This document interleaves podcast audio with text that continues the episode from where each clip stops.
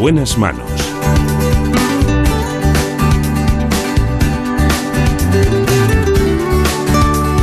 El programa de salud de Onda Cero. Dirige y presenta el doctor Bartolomé Beltrán. Muy buenos días, me alegro mucho de saludarles.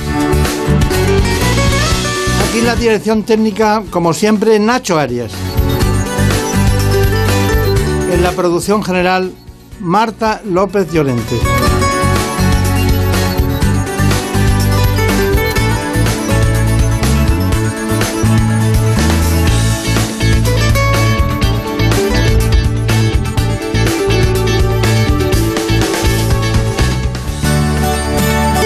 En buenas manos.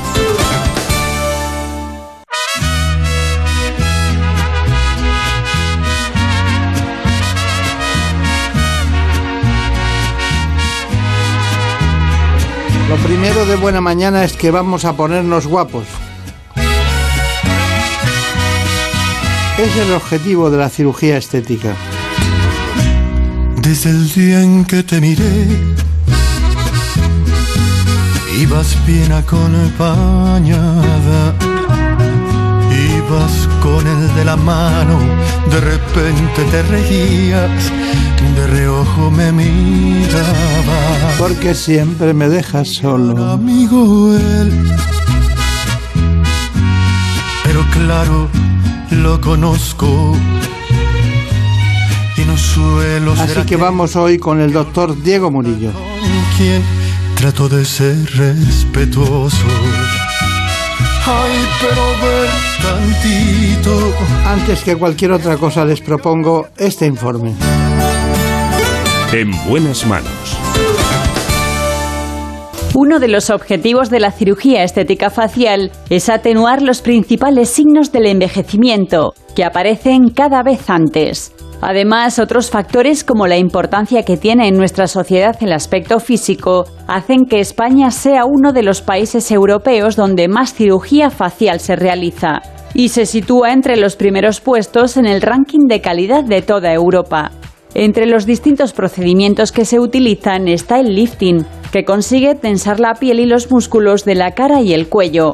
Otra técnica muy utilizada es el lipofilling para reposicionar el volumen facial y la blefaroplastia para corregir los párpados caídos y las bolsas que aparecen bajo los ojos. Sin embargo, muchas veces para embellecer el aspecto no es imprescindible someterse a una intervención quirúrgica, ya que gracias a los tratamientos que ofrece la medicina estética se consiguen resultados excelentes y naturales. La toxina botulínica, los peelings y rellenos faciales y la última tecnología en láseres son las técnicas más populares para hidratar y mejorar la textura de la piel, eliminar manchas y rojeces, atenuar las arrugas, combatir la flacidez e incluso remodelar algunas zonas. En definitiva, para rejuvenecer o conseguir un rostro más armónico sin tener que pasar por el quirófano. Hoy está con nosotros en este espacio, sobre todo en esta mañana, el doctor Diego Murillo. Es director de la clínica Murillo en Pontevedra y también en Vigo. Bueno, los saludamos, ustedes los conocen ya profusamente, pero hoy queríamos hacer un repaso a aquellas innovaciones que hay en el ámbito de la medicina plástica y estética. Me gustaría saber muchas cosas, ¿no? Muchas cosas. Eh, en el caso de ahora, he visto como una innovación el tema de los, de los pómulos y he mirado y he dicho, bueno, que la técnica de Bichat, o sea, una técnica para quitar la grasa acumulada en la cara. Y no se me había ocurrido eso. ¿Desde, desde cuándo se hace esa técnica? Pues ya es una técnica antigua, escrita por un anatomista catalán, Xavier Bichat, ya tiene bastante tiempo, eh, y que se ha puesto de moda eh, derivado a que eh, muchas actrices y personajes de, de dominio público pues, se han sometido a esta intervención, a pesar de que es una intervención que se lleva realizando ya mucho tiempo, ¿no? Yo creía que era francés, Bichat. No, es catalán, Sí, sí. Pero hay un Bichat francés. ¿no? también, sí, sí. También. Y no tiene nada que ver con esto. Era anatomista. Y con- Igual le puso nombre él a- al espacio ese, ¿no? Sí, la suela de Bichat pues es, una, es un acúmulo, una almohadilla adiposa que se encuentra entre el músculo bucinador y el masseter y lo que hace pues es un reducto de una glándula de amamantación de cuando éramos pequeños, pero que actualmente no tiene ninguna función. Claro, claro. ¿Conoce, ¿Conoce usted las, la estadística o aproximada de la incidencia de patologías en el ámbito o de personas que recurren a la medicina estética eh, por zonas? Porque tengo la impresión de que tanto, por ejemplo, Murcia, Madrid, Barcelona y Galicia es, es muy importante en Galicia. Sí, y más después de la pandemia. Después de la pandemia ha sido un boom impresionante. Nosotros hemos notado el crecimiento en cualquiera de nuestras dos clínicas, tanto en Vigo como en Pontevedra, pero de un crecimiento exponencial de hasta un 40%. ¿no? Eh, llegamos el, año pasado al mes de junio y no pudimos eh, coger vacaciones porque había tal volumen de trabajo que, no, no dábamos abasto. ¿no? Entonces, eh, la verdad que no tengo datos exactos de por provincias y por regiones a nivel de España, pero sí que somos a nivel de Galicia de los donde realizamos más intervenciones quirúrgicas y más tratamientos de medicina estética. Claro, claro.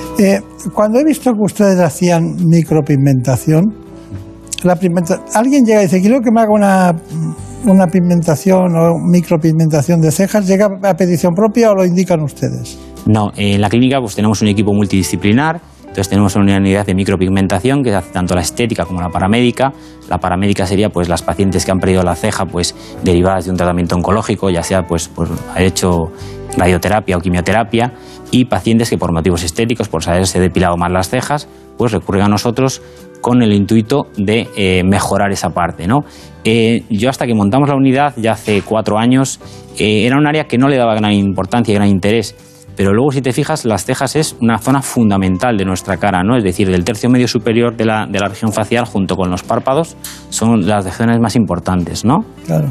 Sobre todo que cuando las cejas son blancas y tal, eh, demuestran inmediatamente el envejecimiento, ¿no? Es una, demostración de que aquí ya no está como antes, ¿no? En el caso de la micropigmentación yo no lo veo igual, lo veo como que es una necesidad más estética, ¿no? Mm, ¿Qué va? Eh, se trata tanto la, parte estética como la parte eh, reparadora, ¿no? Porque una cosa es tratar el color, que se puede mejorar, pero otra cosa es que la ceja sea extremadamente fina o se haya perdido, ¿no? Eh, y la verdad que nuestro equipo lo hace, con una técnica pelo a pelo y lo que hace es una reconstrucción de la ceja en tres dimensiones que, es impresionante. Y viene gente para eso, sí. Sí, sí, se desplaza gente de toda Galicia para nuestro centro para hacer tanto reconstrucción de cejas como para tratar la parte periocular. Claro. Bueno, pues tenemos mucho que hablar hoy, ¿eh? mucho que hablar. Vamos a dar un repaso a cosas que aparentemente son menores, como esta misma, y son de una gran trascendencia social, estética y de comunicación. Bueno, eh, estuvo Brenda Hermida con ustedes en, sus clínicas y entonces hizo prácticamente todo ¿no? lo que se podía hacer en, una jornada quirúrgica. Entonces, ella misma dice, bueno, vamos a agruparlo por, áreas, ¿no? y utilizó nada mejor que su conocimiento de lo que hacía, que no intentar nosotros poner textos a, eso. Entonces hemos agrupado en tres grandes bloques y el primer bloque es, diríamos, un bloque que está en torno a la zona periocular. ¿Le parece bien que vayamos con él? Perfecto. Vamos. Una de las zonas más demandadas y que no nos cubre la mascarilla en esta época de pandemia es la región frontal.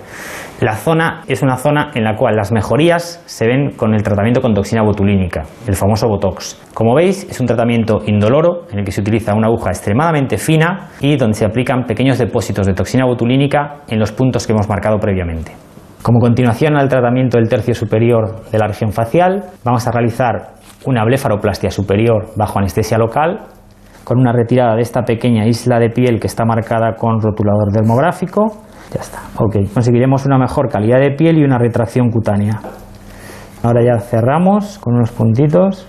Podemos ver que una vez retirada la piel del párpado superior de la paciente, eh, su línea del ojo que está tatuada con micropigmentación es mucho más visible y queda mucho más natural y, y aparente. Ahora colocaremos unas tiritas de aproximación para facilitar la recuperación de la paciente y posteriormente un poquito de frío para evitar eh, edema del párpado. Podemos decir a la paciente que abra el ojo, abrimos el ojo, ¿qué tal? Bien. ¿Todo bien? Cerramos el ojo y vamos a realizar un rejuvenecimiento periorbitario con láser de CO2. La región que vamos a rejuvenecer es la región de pata de gallo y párpado inferior. Con esto conseguimos una retracción cutánea en la parte inferior a la zona operada y en la zona próxima a las patas de gallo. Terminaremos los tratamientos periocular con la micropigmentación de cejas. Así que nuestra enfermera Begoña Torres va a empezar el procedimiento. La micropigmentación de cejas es un tratamiento que podemos tratarla de manera estética y en este caso una paciente joven que se ha pasado de depilación, con lo cual ha perdido la cola de la ceja, o de manera reparadora, con los pacientes oncológicos o de alopecias. Entonces, hemos hecho un diseño previo y una vez hecho el visajismo con la paciente, ha aceptado el diseño y está totalmente satisfecha. Bueno, está muy bien. En esta primera sesión periocular, a mí me gustaría saber, una, el, el rejuvenecimiento periocular con CO2, ¿por qué? Porque la piel del párpado inferior es extremadamente fina y entonces con el láser de CO2 no ablativo lo que conseguimos es una gran retracción de la piel con una recuperación muy rápida, sin tener que retirar tejido. Claro. En casos de pacientes que no tengan acúmulo de bolsa en el párpado inferior. Y luego la blefaropastia hemos visto la parte noble, la parte quirúrgica. Nos da la impresión de que el tratamiento ahí tiene qué consecuencias tiene. Es decir, hay unas no son complicaciones, unas consecuencias de la intervención que son lógicas. Me imagino que puede haber hematomas, puede haber o no, o es simplemente usted acaba la intervención y se van a casa y están bien al día siguiente.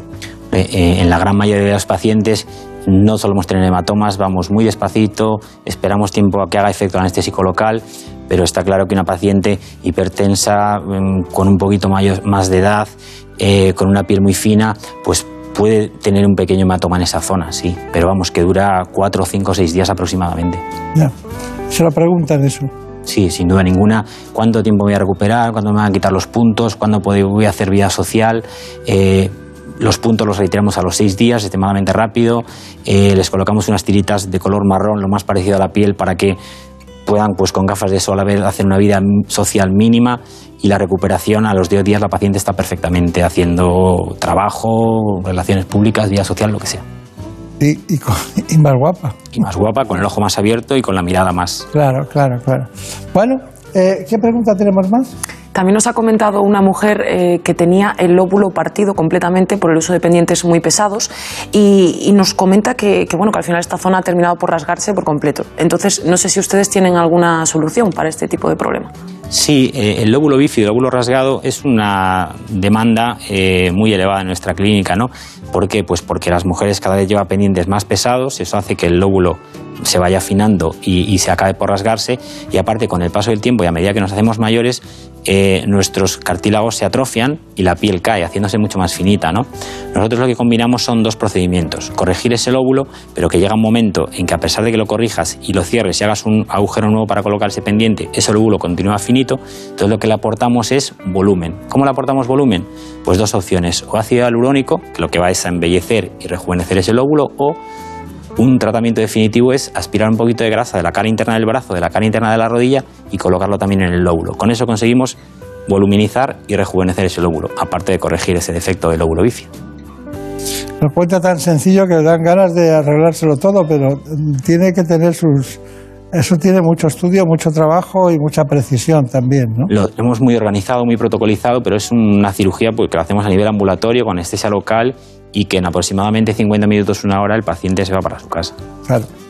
Bueno, eh, vamos a acudir a, a esa plataforma láser que, que has organizado, que, que está, está, muy bien porque hay dos temas fundamentales en esta plataforma, el rejuvenecimiento facial y la eliminación de tatuajes. Pues esta plataforma es una plataforma de última generación y la ventaja que tiene es que es multifuncional. Con ella conseguimos eh, abarcar una gran variedad de tratamientos, como por ejemplo este manípulo que conseguimos utilizarlo para rejuvenecimiento facial, tratar pelo y para eh, una, mejora de la parte vascular de los pacientes, principalmente a nivel facial. Vamos a utilizar el manípulo en una paciente con acné y muchas manchas por el sol. La ventaja que tiene es que al enfriar no duele nada y tiene un resultado muy efectivo y duradero.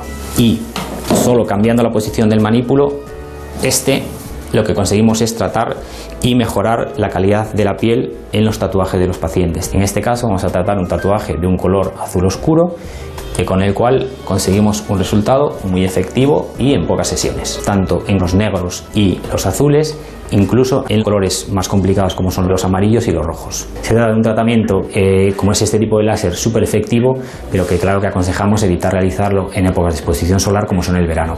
Por eso esos tratamientos deben realizarse pues, después de las fases más de sol, exposición solar, septiembre, octubre, noviembre, empezamos a realizar ese tipo de tratamientos. Bueno, eso está muy bien. Me, gusta lo que ha contado, pero ¿qué, ¿tiene alguna cuestión que añadir, alguna matización, tanto al rejuvenecimiento como al láser en tatuajes? Hombre, lo, positivo de este tipo de plataformas es que solo con una eh, plataforma y cambiando lo que es la pieza de mano o el manípulo, se pueden eh, tratar un gran número de, patologías, ¿no?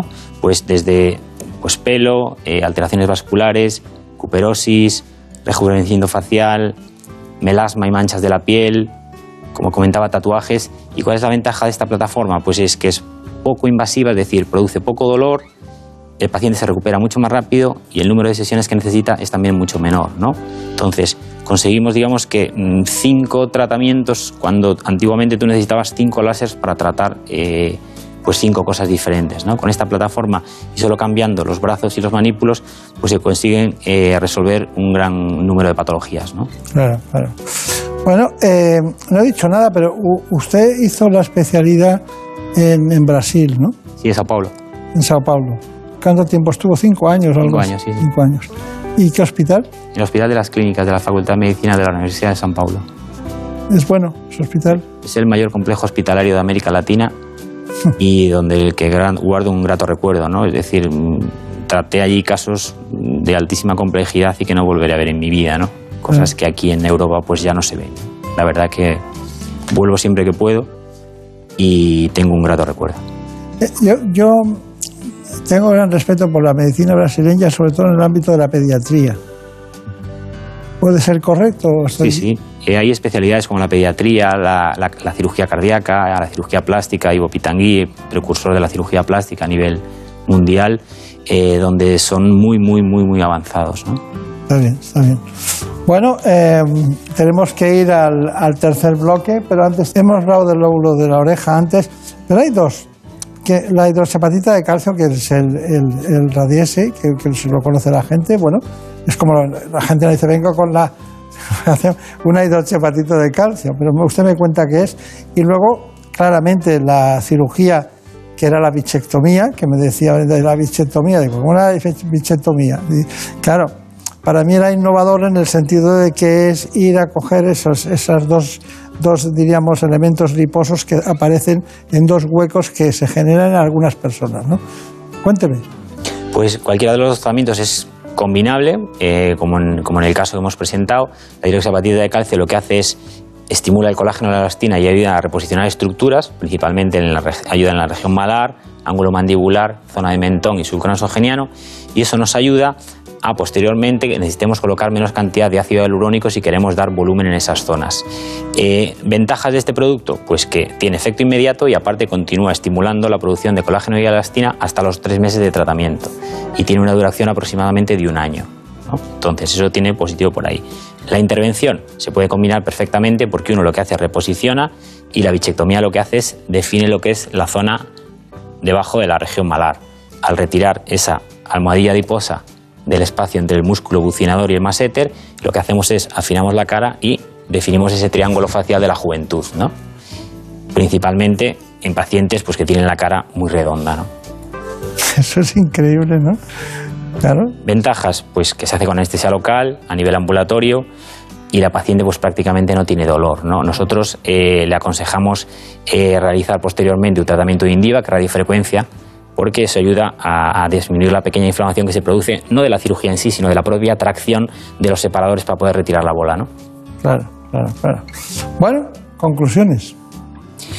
Pues que nosotros lo que procuramos en nuestros centros es tratar al paciente de manera integral, ¿no? Si nos dedicamos al tercio superior, pues lo que queremos es arreglar cejas, párpados eh, y mejorar la calidad de la piel. Yo creo que un paciente, claro que, tiene, que quiere hacerse el párpado superior y va a mejorar si solo se hace eso, pero yo creo que se tiene que dejar aconsejar pues, por su médico, por su cirujano plástico y ver cuál es el tratamiento más indicado para su caso. Y que se pueden combinar tratamientos de medicina estética con tratamientos de cirugía mínimamente invasivos, que las recuperaciones son rápidas y los resultados son muy buenos. Está bien. Bueno, vamos a a recordarle que siempre estamos pendientes de los avances, siempre nos trae algo nuevo. Han pasado dos años, ha sido mucho, ha sido mucho. Hemos visto la clínica que tiene otra, como una especie de otra dimensión, así que muchísimas gracias por venir esta mañana. Gracias a ustedes. Gracias. En buenas manos. Es lógico. Murprotec, empresa líder en la eliminación definitiva de las humedades, patrocina la salud en nuestros hogares. ¿Conoces la relación entre cuidar de tu hogar y cuidar de ti? En Murprotec sabemos que cuando eliminamos las humedades de forma definitiva de tu hogar estamos cuidando de ti y de tu familia. Una vivienda libre de humedades es sana y segura. Llámanos al 930 1130 o accede en murprotec.es. Cuidando de tu hogar, cuidamos de ti. En buenas manos.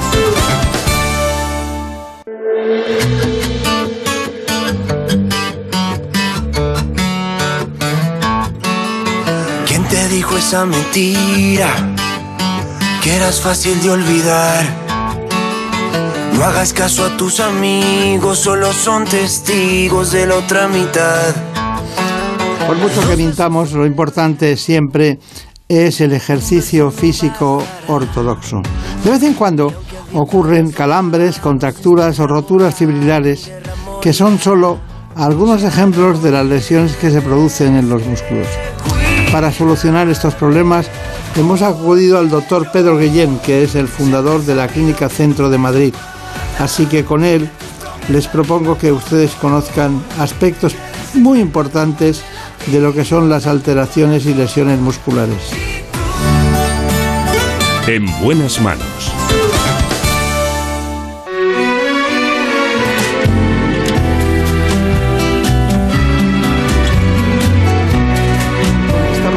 Maravillosa música que nos ofrece nuestro técnico Nacho Arias, vamos a pasar a conocer lo que es y lo que hemos dado en llamar el informe sobre lesiones musculares, de la mano siempre del conocimiento del doctor Pedro Guillén. En buenas manos. Las lesiones musculares son muy frecuentes, sobre todo en personas mayores y en deportistas. Se trata de lesiones que ocurren en la estructura muscular de nuestro cuerpo y se producen cuando se somete al músculo o a sus tendones a fuerzas que no son capaces de resistir. Algunas causas que favorecen su aparición son la falta de calentamiento antes de hacer deporte o practicándolo de manera incorrecta. Los músculos que más se lesionan son los que unen y movilizan dos articulaciones, los gemelos y el sóleo, ubicados en la pierna, y el aductor, una lesión muy habitual de los futbolistas que ocurre por una aceleración o desaceleración brusca de la pierna. Para diagnosticarlas, el especialista realizará una exploración física y se apoyará en pruebas de imagen como la ecografía y la resonancia magnética. La recuperación de estas lesiones puede variar según el grado.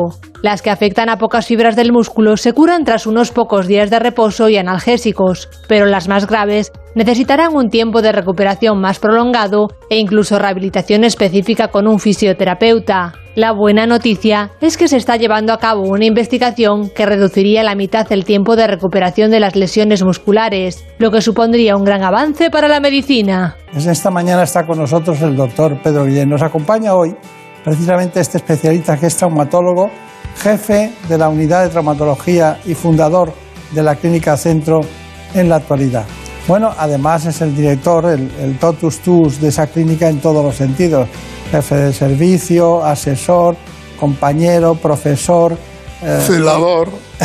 también. La tercera. Educador, educador. ¿eh? Y se llena, y los sábados por la mañana se llena aquello muchas veces de especialistas que acuden a, a- a tratar casos clínicos por la mañana a las 8, ¿no? Seguimos yendo a misa los domingos. Es que los sábados y los domingos los enfermos siguen enfermos. Eso es una cosa muy curiosa. Bueno, le voy a contar una cosa. Usted no nació en Archena, nació en Algaida. Alga- Yo soy, yo, soy, yo soy de un pueblo muy cerca de Algaida, pero en Mallorca, y usted es de Algaida, de Murcia. Bueno, ¿sigue el puente Archena allí? Sí. Sigue el puente, ¿no? Sigue el puente. Han hecho otro porque este era de la época casi de los árabes. Este pueblo tiene 550 años ya, fundado por unos árabes. Están los nombres, yo los he visto los nombres escritos. Y conoce, y conoce nombres como, por ejemplo, tengo aquí Dice, te pones a mirar y dices, hay muchas familias que, que estuvieron allí al principio, que son familias muy, muy famosas en todos los sentidos, ¿no? Eh, porque usted nació en plena guerra civil, ¿no? Se formó con mucha dureza, mucho trabajo, ¿no? En todos los sentidos. Lo que había nos gustaba tanto que nos pareció la riqueza de, de- de- de cosas que hoy regalan. Pero podía ser una pelota de goma y de trapo, pero te jugabas igual que con la hoy ponen de oro. ¿Se acuerda usted de Pedro Jiménez? Del doctor Pedro Claro, Jiménez. yo soy médico por él. Él era un hombre bien vestido. No lo ha contado nadie eso. No. Eh, El niño es del que gana. Cuando uno deje de ganar, verá que ya no los niños no se acuerdan. Tú preguntas a un niño quién era el Atlético de Bilbao y no sabe ni quién es.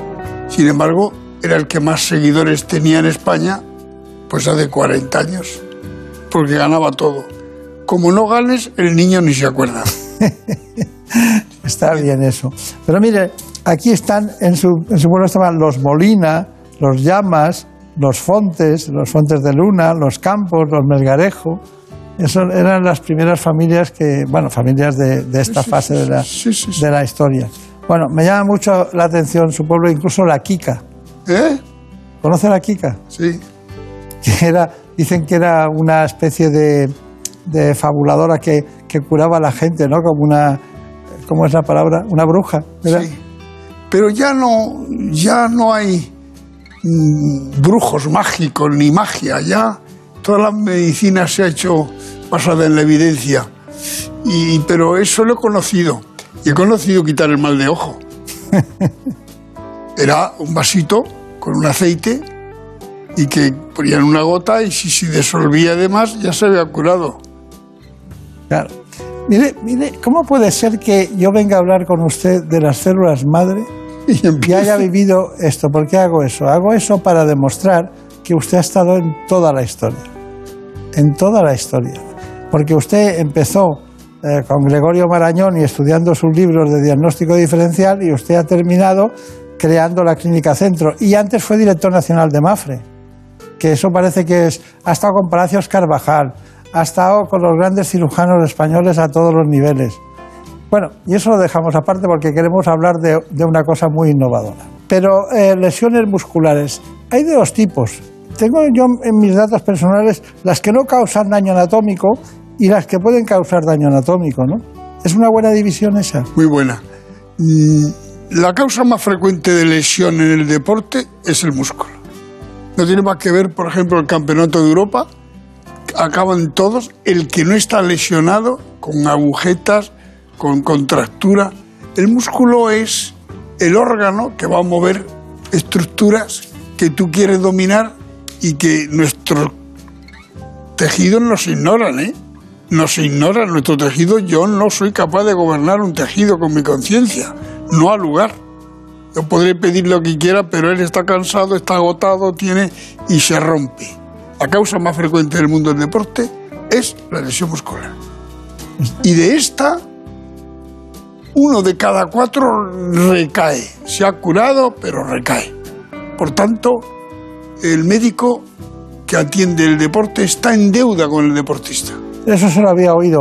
Y sobre todo hay una cuestión que es que, aparte de estar en deuda con el deportista, usted ha dicho que se podía reducir a la mitad el tiempo de recuperación, porque lo que vale tener parado un- a un hombre de estos y el padecimiento que tiene que tener psicológico, ustedes lo quieren ar- arreglar con células madres. Claro, cualquiera de los que se lesiona en el campeonato ya sabe que si se lesiona se puede venir a casa.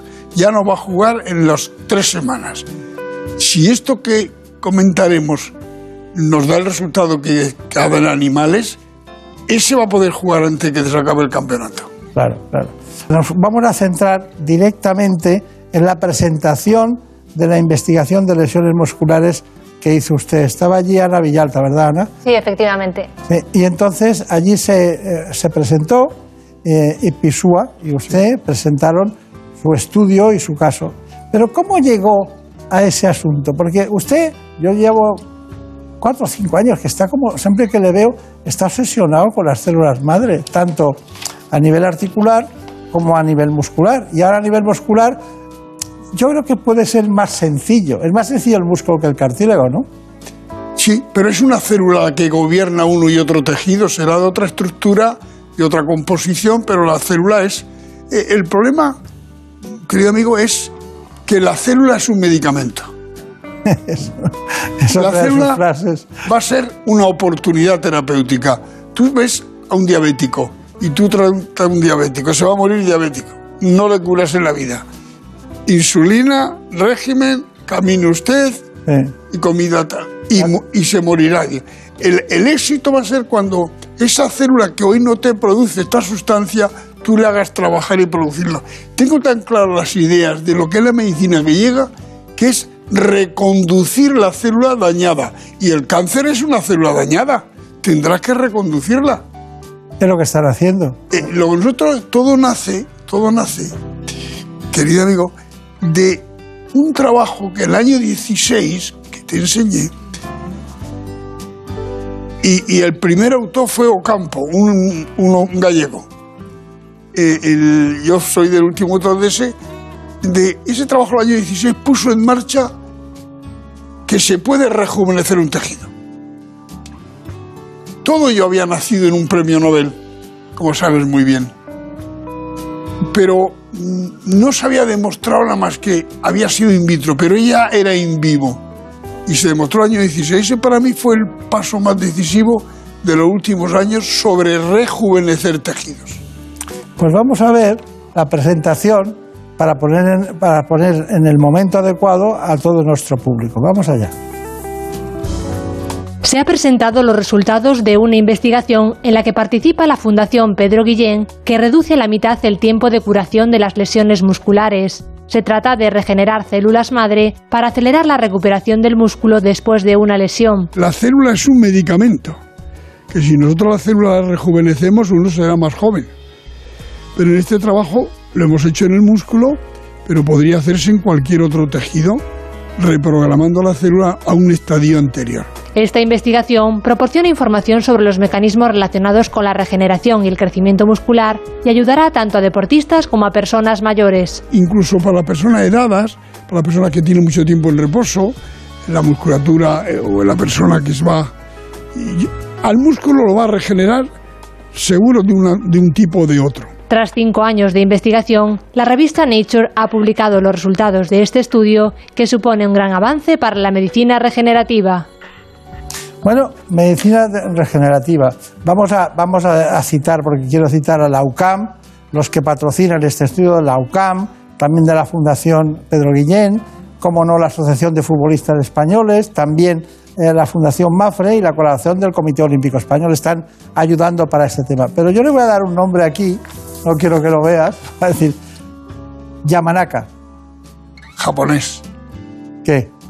Pues premio Nobel el año 12, que es el que aplica la OMS, que son cuatro moléculas que logró mm, rejuvenecer. O sea, Es un padre de la regeneración. claro, ese es el- de ahí nace todo, la historia, la historia que yo, mm, a mí me, a mí me marcó fue ver que él, a vida, a, a- cuenta de lo que sabía, aplicó y le dieron el premio Nobel. Pero le voy a contar una anécdota muy importante.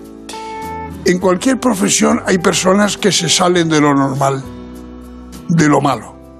Y otro compañero suyo de Japón dice y manda el trabajo a, la, a Nature que por sorprendente la prueba dijo no necesariamente necesita hasta cuatro moléculas, sino en un medio ácido o de estrés yo he logrado que esas células también se rejuvenezcan. Y, y- y Nature, sin más, que no lo hace casi nunca, lo publicó. Y dice la historia que tres horas, tres días después empezaron a llegar blogs diciendo no somos capaces de reproducir lo que dice el artículo. No somos capaces. Fueron a buscarlo y se había metido un tiro. El japonés que dijo esa mentira. Bueno, es increíble, pero la historia de los descubrimientos tienen unos procesos a veces ditirámbicos, ¿eh? en todos los sentidos. Pero bueno, usted, usted bebió en eso y siguió, y ha estado muchos años trabajando con este tema. ¿Qué, qué le ha aportado IPISU a usted? Bueno, él tiene un centro de investigación básica que no existe en España. Todo país que no investiga se empobrece. Y el nuestro está pobre porque no investiga. No lo dudes, no lo dudes. La investigación es el más barato de los No menesteres. investiga porque es pobre, ¿no? Bueno, esa observación es buena, pero yo quiero decir que cuando se convenzan que es barata la investigación, No, no investiga porque no hay una decisión cultural y sociológica de investigar. No hay una decisión. Parece, quieren inmediatez. Eh, y, y a veces una investigación lleva muchos años. a mí me tiene muy triste todos los que mandan en mi pueblo, porque ninguno da el paso decisivo. Se lo han recordado muchos otros, y se lo quiero recordar. Yo me siento muy triste, porque ahora mismo la pandemia que ha demostrado pobreza de investigación, todavía no se cura. ¿Quién cura el virus? Lo que están haciendo es una vacuna que es una hazaña médica, el trabajo de la vacuna es una hazaña médica que no se cuenta. Eso no ha ocurrido nunca. Y ha sido la sociedad civil la que lo ha hecho. He dicho la sociedad civil, las empresas americanas. Pero esta es una hazaña de una magnitud terrible. Todavía no hay del HIV, no hay. Pero, doctor Beltrán, no hay todavía vacuna, ni del otro ni del otro. Y de esto la hay. Eh, eh, eh. Bueno, usted ha puesto acento en muchas cosas, que es, cada una tiene un, un, catálogo de prolongación infinita, pero vamos con los detalles de la investigación, ¿le parece bien? venga. Vamos con los detalles de la investigación. En el año 2016 salía a la luz una publicación en la revista Cell sobre lesiones musculares, pero no ha sido hasta ahora cuando estos datos han podido usarse para un estudio sobre el rejuvenecimiento y recuperación de estos tejidos. La novedad de este artículo que hemos publicado ahora en el músculo es que la adición de factores de Yamanaka a un músculo dañado, eh, reprogramándolos parcialmente, lo que se vio es que inhibía la ruta de una proteína que se llama WIN4. Por tanto, si inhibías esa proteína, se producía una activación de las células madres musculares y el músculo se regeneraba y volvía a recuperar su función. Gracias a esta nueva investigación, se acortaría el tiempo de recuperación de las lesiones musculares y se podría aplicar a diversos ámbitos de la traumatología.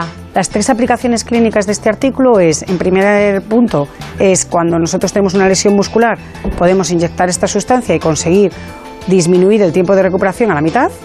Además de disminuir ese tiempo, lo que conseguimos es conseguir una regeneración del tejido y no solamente una reparación, con lo cual el tejido que vamos a conseguir, el músculo que vamos a conseguir, es de mejor calidad y se va a lesionar menos. Y la tercera aplicación es en personas edadas, en las que tienen unas atrofias musculares o hipotrofias, pues o por edad o por inactividad, que consigamos que inyectando esta sustancia conseguimos que el músculo se revitalice y en principio rejuvenezca ese músculo y el paciente se encuentre mucho más activo. Hasta el momento el estudio se ha llevado a cabo en ratones. El siguiente paso es probarlo en animales de superior tamaño y en el caso de ser satisfactorios los resultados, se pasaría al ensayo en fase 1 en humanos. Bueno, ya ha visto usted que estamos pendientes de lo que hacen y lo- de cómo trabajan en su centro, ¿no? Eh, co- acompañado por esas eh, grandes, eh, diríamos, entidades que están en, el ámbito de las ciencias biomédicas, ¿no? Pero hay varias cosas que nos interesan desde el punto de vista del día a día. ¿Usted sabe lo que es un calambre? Sí, sí, sí. Y, y- y hay gente que tiene más que otras, ¿no? Claro, y, y le dicen que coma plátano. Ya sabes que otro que tiene calambres, realmente el producto del metabolismo está en el plátano. Y dice, toma usted plátano. Y toman plátano y siguen con calambres. Siguiente, agujetas. ¿Qué son las agujetas? Claro, es que eh, esos son rasgos de la lesión muscular en distintas fases. Cuando Ah. empieza a tener ya tú un calambre y una agujeta, tú ya sabes que es en los pródromos de una lesión muscular. Bueno, ¿y la elongación? Siempre te han mirado, pero mm, improvisan mejor conforme lo preparan mejor las cosas, ¿eh? Sí, claro, eso es una frase también. Es que, es que es- me encanta. Efectivamente, el músculo. No hay nada como ser joven. No hay nada como ser joven. El músculo de un niño. Entonces mire para acá, mire para acá, no mire para otro lado. Ser joven, y aquí estamos tres. Ya mira, Anda ya que es mayor usted, Ya con mira. esa cabecita que tiene. Eh, no hay nada como ser joven. Es decir, un tejido muscular de un niño no verás con agujetas nunca. Se cansan, caen dormidos, pero no hablan de agujetas, no hablan de... eh, esto es una cosa que todavía la sociedad no, no lo conoce bien. Sin embargo, en cuanto tú estás culturizado tu músculo y en un deporte, ya sí que empiezas a tener agujetas, cansancio, mm, calambres, etcétera, etcétera. Bien. ¿Y, y, y qué es una contractura? Sí, la contractura es un signo de un mal funcionamiento bioquímico del músculo intrínsecamente. Te, va, te está anunciando que puede ocurrir algo. Antes han dicho muy bien que son músculos que lanzan, que alcanzan dos articulaciones. Cuando un músculo va de la cadera a la tibia, ha saltado la cadera y la rodilla. Y al saltar dos articulaciones, tú eres flexor de una y extensor del otro y se rompe. Esa es la causa más frecuente, como son los isquiotibiales. Claro, claro. Bueno, como está aquí, porque tengo, tengo que enseñarle sus líneas de investigación.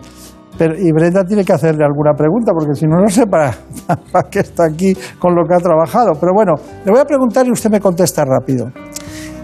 ¿Están bien hechos los ligamentos cruzados o están mal hechos? ¿O, está- o- o es, es una debilidad del organismo tal y como están cruzados y que no son para el deporte los ligamentos cruzados?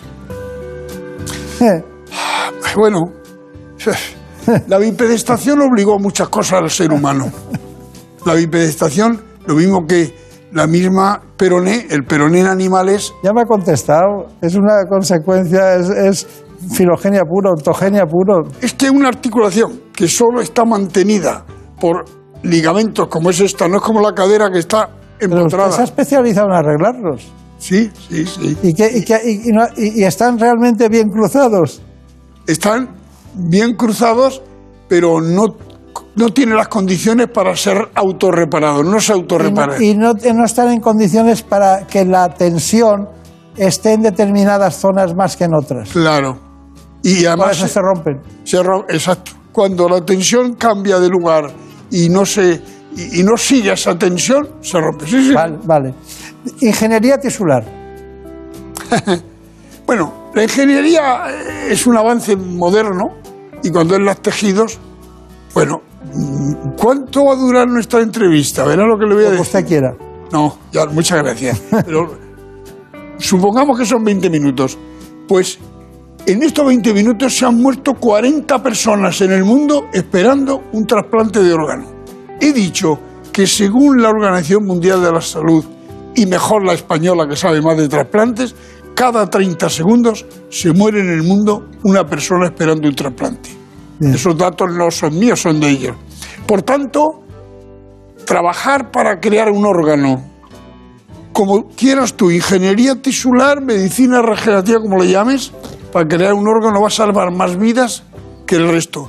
Porque lo que más mata, el doctor Beltrán siempre se dijo, la carretera, el corazón, el coche. No, el tiempo. La T de tiempo. El tiempo que hace que has vivido es el que va deteriorando los tejidos. Y la genética lo condiciona. Eso es. Bueno, vamos allá. Eh, es que tengo mis dudas, porque es muy difícil eh, no dar noticias de actualidad, no- que no pregunten ellas lo que tienen que preguntar, pero aprovechan. Ellas están encantadas porque están escuchando más atentas que nunca. ¿eh? Así que, ¿qué preguntas? Muy rápido. Pues una cuestión por la que nos preguntan tiene que ver con los tiempos de recuperación que plantean sus investigaciones. ¿no? Hace unos años hablaban de un 30% más rápido, pero ahora nos encontramos con que hemos reducido el tiempo a la mitad. Nos preguntan cómo lo consiguen y si es posible que esto siga reduciéndose más todavía este plazo. Sí, sí. Y mire, mm, cuando he visto todas esas tiras que ponen los músculos, es una historia. El que está roto, él lo sabe muy bien porque ha visto el mundo del deporte, está roto, no juega, ni con tira ni sin tira. La rotura muscular no hemos sido capaces de acortarla nunca su curación. ¿Y por qué no? Porque se forma un tejido de cicatrización que necesitaba un tiempo A. Y ese tiempo de reparación era porque se formaba un tejido de las mismas características que era cicatricial, era reparación. Yo quería ir a regenerar el tejido. Regenerar es crear un tejido igual a aquel, no un sustituto. Reparar es una sustitución y regenerar es sustituir por la misma estructura. Entonces, yo lo que quiero es sustituir la misma estructura, no un tejido que dañado se ha reparado. Eso es otra cosa. Eso es otra, eso es, Usted, es otra usted cosa. quiere que sea una autogenia del propio organismo que, que acabe generando la bondad de lo que usted ha inoculado. Pero eso se puede hacer con unas cosas, pero con eso no. Y, y lo están buscando. Pero ya lo tenemos en ratones, ¿no? Eso es, en ratones. Ahora le voy a plantear a todo el mundo sus líneas de investigación. La Fundación Pedro Guillén realiza una importante labor investigadora en las enfermedades del aparato musculoesquelético. Actualmente cuenta con dos líneas de investigación. Una de ellas es la medicina regenerativa. En medicina regenerativa tenemos dos proyectos en marcha fundamentales. El primero de ellos es el implante de cartílago, de células de cartílago eh, autólogas para el tratamiento de lesiones de cartílago articular, de lesiones focales, en las que las células del propio paciente se, se vuelven a, se cultivan en un laboratorio y se vuelven a, a poner en, el- en la lesión para, la regeneración- para regenerar el tejido. Y el segundo de ellos es la investigación en células pluripotenciales inducidas, que es una técnica que trata de eh, una célula que ya está diferenciada y que está formando parte de un tejido, se eh, revierte a célula embrionaria y se puede estudiar, eh, pues in- implantándolas en, en modelos animales, se pueden estudiar modelos de enfermedades. Y junto al Salk Institute, ubicado en La Joya, California, desarrollan estudios del aparato locomotor. Junto con el Salk Institute de California estamos desarrollando dos líneas de investigación principales. Una de ellas es la investigación sobre tratamientos para la artrosis y otra de ellas es para mejorar la reparación del músculo, de las lesiones musculares. Estudios que son muy punteros en el ámbito de la investigación y que están dando resultados prometedores que pueden dar lugar a nuevos tratamientos más efectivos. La novedad de estas investigaciones se puede de alguna manera equiparar a las nuevas tecnologías que se han empleado para el desarrollo de estas vacunas eh, que es de frente al COVID que se han desarrollado en cuestión de un año. Eh, se basan en encontrar nuevas herramientas que sean mucho más eficaces que las herramientas eh, anteriores para el tratamiento de estas enfermedades. El futuro de enfermedades como la artrosis o las lesiones musculares pueden mejorar de forma notable gracias a la ciencia y a la investigación. Bueno, ¿qué me dice? Director de investigación de su centro, de su fundación.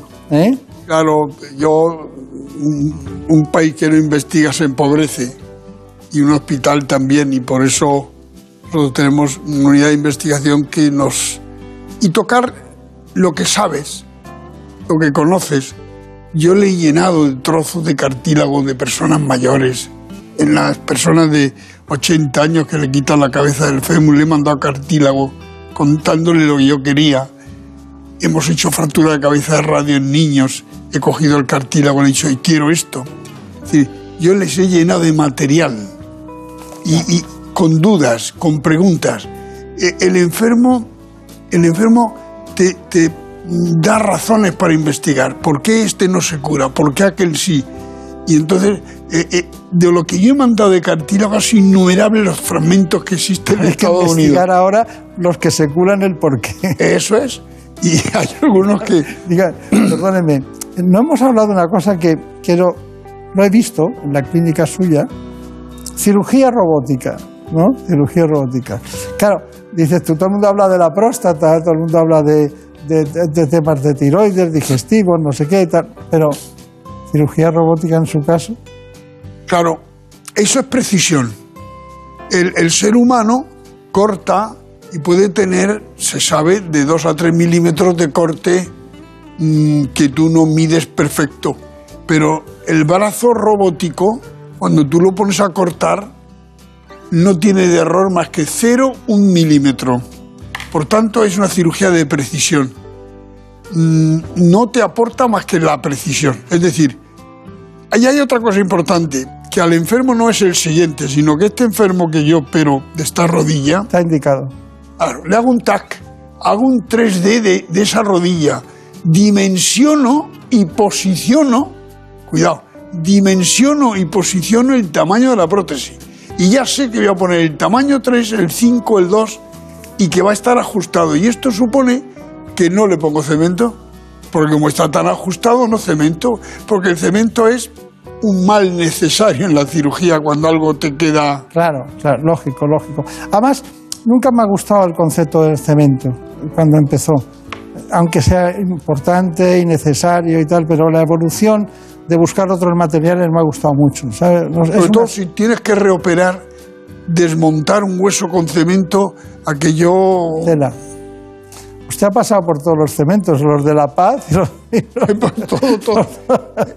los del Ramón y Cajal. Cementos que se dijeron que eran mm, cancerígenos y que el, el- el humo que produce mientras tú lo preparas, las enfermeras tenían un problema de que si eran cancerígenos. Bueno, bueno, mire, eh, no sé por qué, pero hemos llegado maléficamente al final del programa. Eh, quería, quería decir alguna conclusión. Sí, y yo se lo agradezco mucho. Que con este trabajo lo que hemos encontrado que unas células que se sabían que forman fibrillas en ese ambiente las hemos gobernado porque sabemos que esa fibrilla con su nicho de células, esas células no se ponen en marcha más que cuando baja una proteína. Y hemos localizado la proteína, Beltrán y hemos bajado la proteína e inmediatamente se han producido las fibrillas. Por eso estamos seguros que se va a cortar el tiempo ¿Le de han puesto curación. un, un nombre con letras mayúsculas o qué? Sí, sí, sí. sí. Eh, efectivamente. Pero quiero decir, que, que esas células que están ahí quiescentes, mm, estabilizadas y que no hacen nada, bajan la proteína e inmediatamente empiezan a producir fibrillas nuevas, regenerando. Y creo que es el mundo de la medicina. Viene por una célula que tú vas a reconducir a que trabaje normalmente. Porque como usted decía, las precisamente este tipo de la, la regeneración celular y todo eso, el- el- todo lo que hacen, al final es como si fuera un medicamento. Hemos utilizado tradicionalmente medicamentos industriales, los sintéticos, los, Diana, la propia investigación de la pandemia nos ha llevado a vacunas de última generación. Pero bueno, hoy hemos hablado de una cosa tan sencilla que es la primera causa de baja en el deporte, las lesiones musculares. ¿De acuerdo? La primera causa. La primera causa. Y aquí tenemos una- un, un documento que dice el doctor Pedro Guillén, galardonado con el premio Lección Conmemorativa Jiménez Díaz 2022. Nos hemos adelantado un poquito porque cada año anuncian el siguiente. Esto es el premio Nobel español de medicina. Se puede decir así. Yo espero al- algún día ir al Karolinska a acompañarle, de la misma manera que hemos ido a otros sitios, a recoger el premio Nobel. Lo deseo de corazón. Que sea muy feliz. En buenas manos. El programa de salud de Onda Cero. I remember you. You're the one who made my dreams. Y a veces que nos dan ganas de hacer un programa musical, pero musical basado siempre en el conocimiento médico. Las noticias aquí las ponen los servicios informativos. Lo hacen cada hora y tienen en cuenta las noticias más importantes que se han producido en España y en el mundo.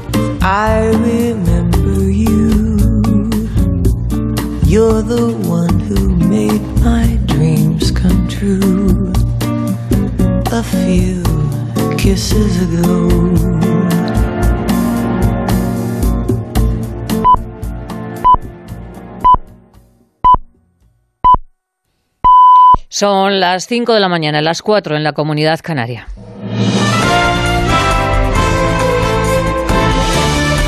Noticias en Onda Cero. ¿Qué tal? Buenos días. España ampliará el contingente en Letonia hasta los 600 efectivos y, según ha confirmado la ministra de Defensa, Margarita Robles, también enviará una batería de misiles de defensa antiaérea que tienen un alcance de hasta 10 kilómetros. La decisión se ha tomado a un mes de que se celebre la cumbre de la OTAN en Madrid y, según ha confirmado Robles, nuestro país tiene la máxima disponibilidad para reforzar las labores de disuasión en este escenario de la guerra de Ucrania. Nuestro compromiso con la OTAN es total, porque el compromiso con OTAN es un compromiso sobre todo de paz, de trabajar por la paz y por la libertad y la seguridad. Nosotros tenemos tropas en este momento en Letonia, las tenemos también en Lituania y siempre hay la máxima disponibilidad para reforzar en una labor que es de disuasión, que es una labor de prevención de la violencia. Por tanto, es una labor de la paz. En Ucrania los combates siguen metro a metro en la zona del Donbass. Han conseguido repeler la ofensiva rusa, forzando a los soldados del Kremlin a retirarse de Severodonetsk. Se cumplen hoy el 95 días de la invasión y el presidente Zelensky ha advertido de que su país no se rinde en estas batallas del este. Donbass volverá a ser nuestro otra vez, ha dicho Zelensky. Reconstruiremos cada pueblo y cada comunidad, aunque sabe el presidente de Ucrania que la tarea es más que difícil. La situación es muy complicada, especialmente en aquellas áreas en la región del Donbass y Kharkov, donde el ejército ruso está tratando de obtener al menos algún resultado para sí mismo. Las áreas clave de combate en la línea del frente siguen siendo ciudades del este de Ucrania, donde se concentra la ofensiva rusa, pero nuestras fuerzas de defensas resisten. Es indescriptiblemente difícil allí, y estoy agradecido a todos aquellos que resistieron a este ataque de los ocupantes. El presidente ruso Vladimir Putin ha abordado por teléfono con el presidente de Francia, Emmanuel Macron, y con el canciller federal alemán, Olaf Scholz, la crisis alimentaria. Dice que está dispuesto a buscar una alternativa para la exportación de grano, pero exige que se levanten las sanciones a Rusia. Y del exterior también es noticia que la vicepresidenta de Estados Unidos, Kamala Harris, ha pedido que se prohíban las armas de asalto en el país, porque dice que un arma de asalto es un arma de guerra. Ante esta petición de Harris, el expresidente Donald Trump sigue defendiendo el uso de las armas. La existencia del mal en el mundo no es una razón para desarmar a los ciudadanos que cumplen con la ley y que saben cómo utilizar sus armas y pueden proteger a muchas personas. La existencia del mal es una de las mejores razones para armar a los ciudadanos que respetan la ley. En nuestro país, en Galicia, las familias de los 21 marineros fallecidos en, durante el hundimiento del Villa de Vitanso el pasado 15 de febrero han anunciado la presentación de una querella criminal contra el patrón del barco y también contra el armador. El anuncio lo han hecho después de entrevistarse con el presidente de la Junta, Alfonso Rueda. El presidente de la Junta se ha comprometido a ese equipamiento, eh, asumir ese importe, la Junta de Galicia, y trasladarlo, o sea, fletarlo a el buque que el gobierno español pusiese en el puerto que sea, pues lo trasladaría a él y al volver de esa operativa lo ingresaría a esta empresa noruega. Y sepan también que en el Festival de Cannes la palma de oro ha sido para el director sueco Ruben Austrulund y la película Triángulo de Tristeza, una obra que es una sátira contra el capitalismo y que reivindica la risa. La victoria del Real Madrid ante el Liverpool consagra al equipo blanco como el rey de Europa. Ya tiene 14 orejonas y nos deja un anuncio. El capitán Marcelo ha confirmado que ha sido su último partido con el Real Madrid. La victoria ante el Liverpool ha tenido un protagonista claro, el portero Diego Courtois. Es increíble, la verdad que tantos años, tanto trabajo, venir al club de mi vida. Ayer le dije en la rueda de prensa que el Madrid gana y esto es el lado bueno de la historia y vi muchos de Liverpool y otra gente criticándome, pero hoy hemos demostrado otra vez quién es el rey de Europa. Hoy nadie me podía quitar las ganas de ganar una Champions, eso por, eh, por mis muertos que iba a ganar una. Y en Fórmula 1, hoy Gran Premio de Mónaco, Leclerc ha hecho la pole y Carlos Sainz saldrá desde la segunda posición. Más noticias en Onda Cero cuando sean las 6 de la mañana, las 5 en la Comunidad Canaria y toda la información la vamos actualizando en nuestra página web ondacero.es. Síguenos por internet en ondacero.es.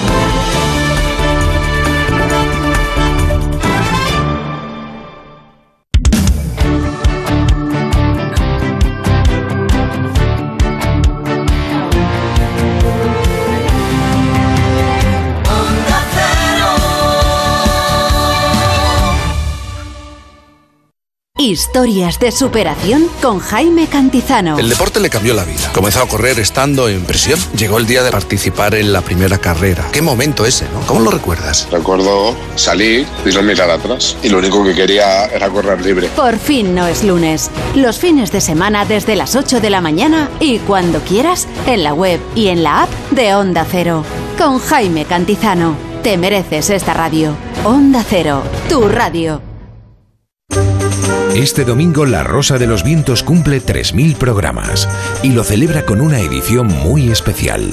Bruno Cardeñosa y Silvia Casasola harán un recorrido por la historia del programa con invitados y colaboradores, curiosidades y anécdotas. 3.000 programas de historia, descubrimientos e investigación y también de misterios y enigmas. Temas muy interesantes, tratados con rigor, que le han convertido en el programa de culto de la radio española. Este domingo desde la una de la madrugada celebramos contigo el programa 3000 de La Rosa de los Vientos, con Bruno Cardeñosa y Silvia Casasola. Descubre también en la app y en la web contenidos exclusivos de la historia del programa. ¡Felicidades! Te mereces esta radio.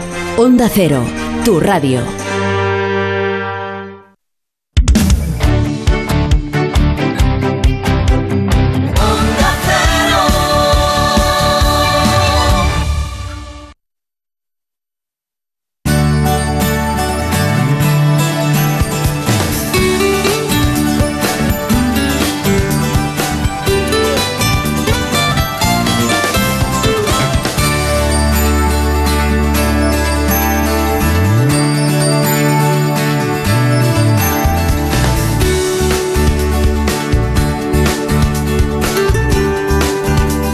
Buenas manos.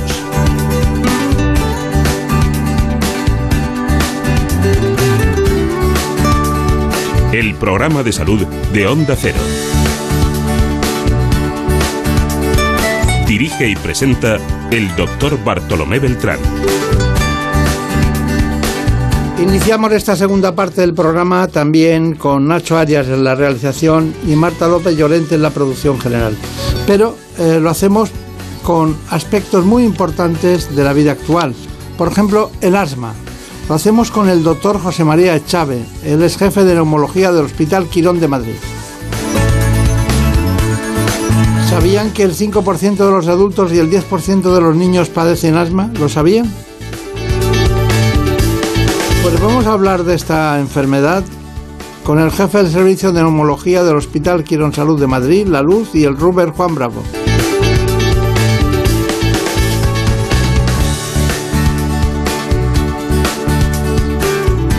Después de conocer las coordenadas del especialista que hoy nos acompaña para hablar de asma, nos vamos con el informe tradicional de este espacio. Así que conozcamos más en profundidad el asma. En buenas manos. El asma es uno de los trastornos crónicos más frecuentes que sufren unas 235 millones de personas en el mundo y 2 millones en España.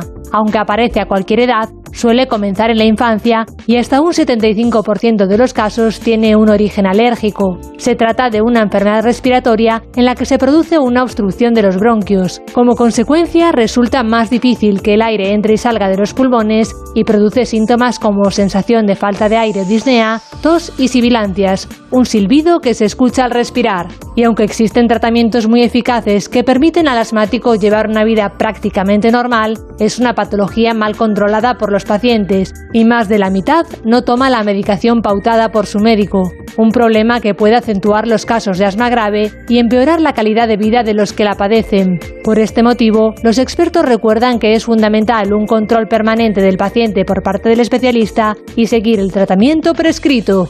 Aquí está en esta mañana, nos acompaña como siempre un especialista, hoy el doctor José María Chávez Sustaeta, que es jefe del servicio de neumología en hospitales como Quirón Salud de Madrid, La Luz y también el Ruber Juan Bravo. Bueno, aquí estamos nosotros, eh, le voy a presentar a Ana Villalta y también a Brenda Hermida, que está aquí con nosotros, y bueno, estamos dispuestos a aprender, porque curiosamente la gente cuando habla de asma o de bronquitis o de, o de problemas respiratorios piensa, o de alergias en relación con el asma, piensa en el verano, en ese tipo de cosas, y nosotros sabemos que no es así, ¿no? El asma es una enfermedad que se manifiesta a lo largo de todo el año. A lo largo de todo el año. Los datos que hemos dado, que son exactos y muy puntuales, acaban arrastrando a un gasto de 11.703 millones de euros al año. Es mucho dinero, ¿eh? Mucho dinero, sí, sí. ¿Dónde se va el dinero del asma? Vamos Me a refiero en eh, ¿dónde están los costes porcentualmente?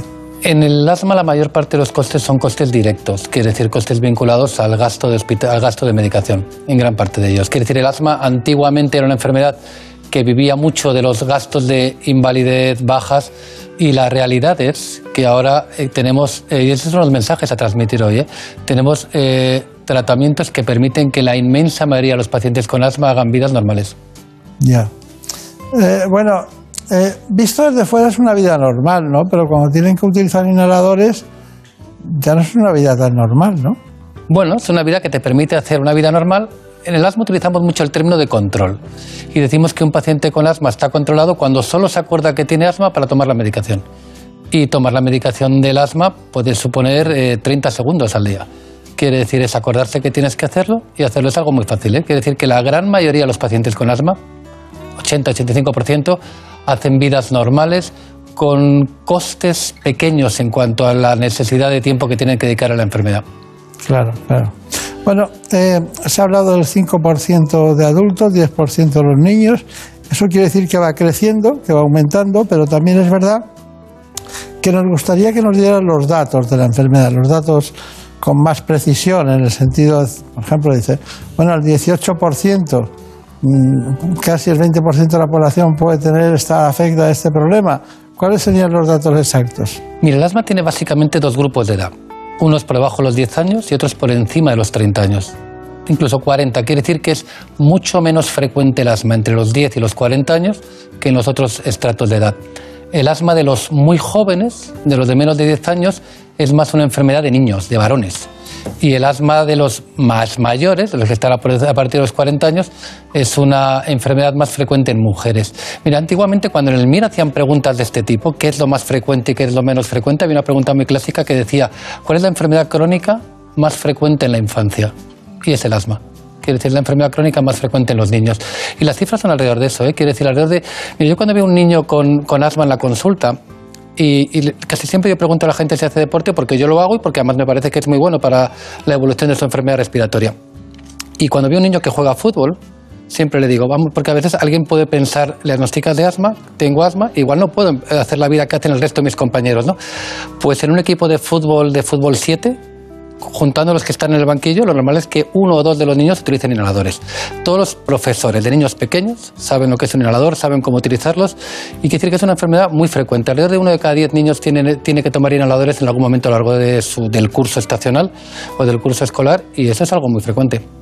Bueno, eso está muy bien, pero eh, más de la mitad no saben que son asmáticos. Es posible. Y, también hay gente que cree que es asmática y que no lo es. Quiere decir, pero yo, yo, yo me dedico a esto, no me dedico a otras cosas, pero me imagino que eso mismo ocurre en otras, en otras cosas. ¿no? Quiere decir que hay un, el porcentaje de infradiagnóstico en la enfermedad en general y en la enfermedad respiratoria también es un porcentaje muy alto.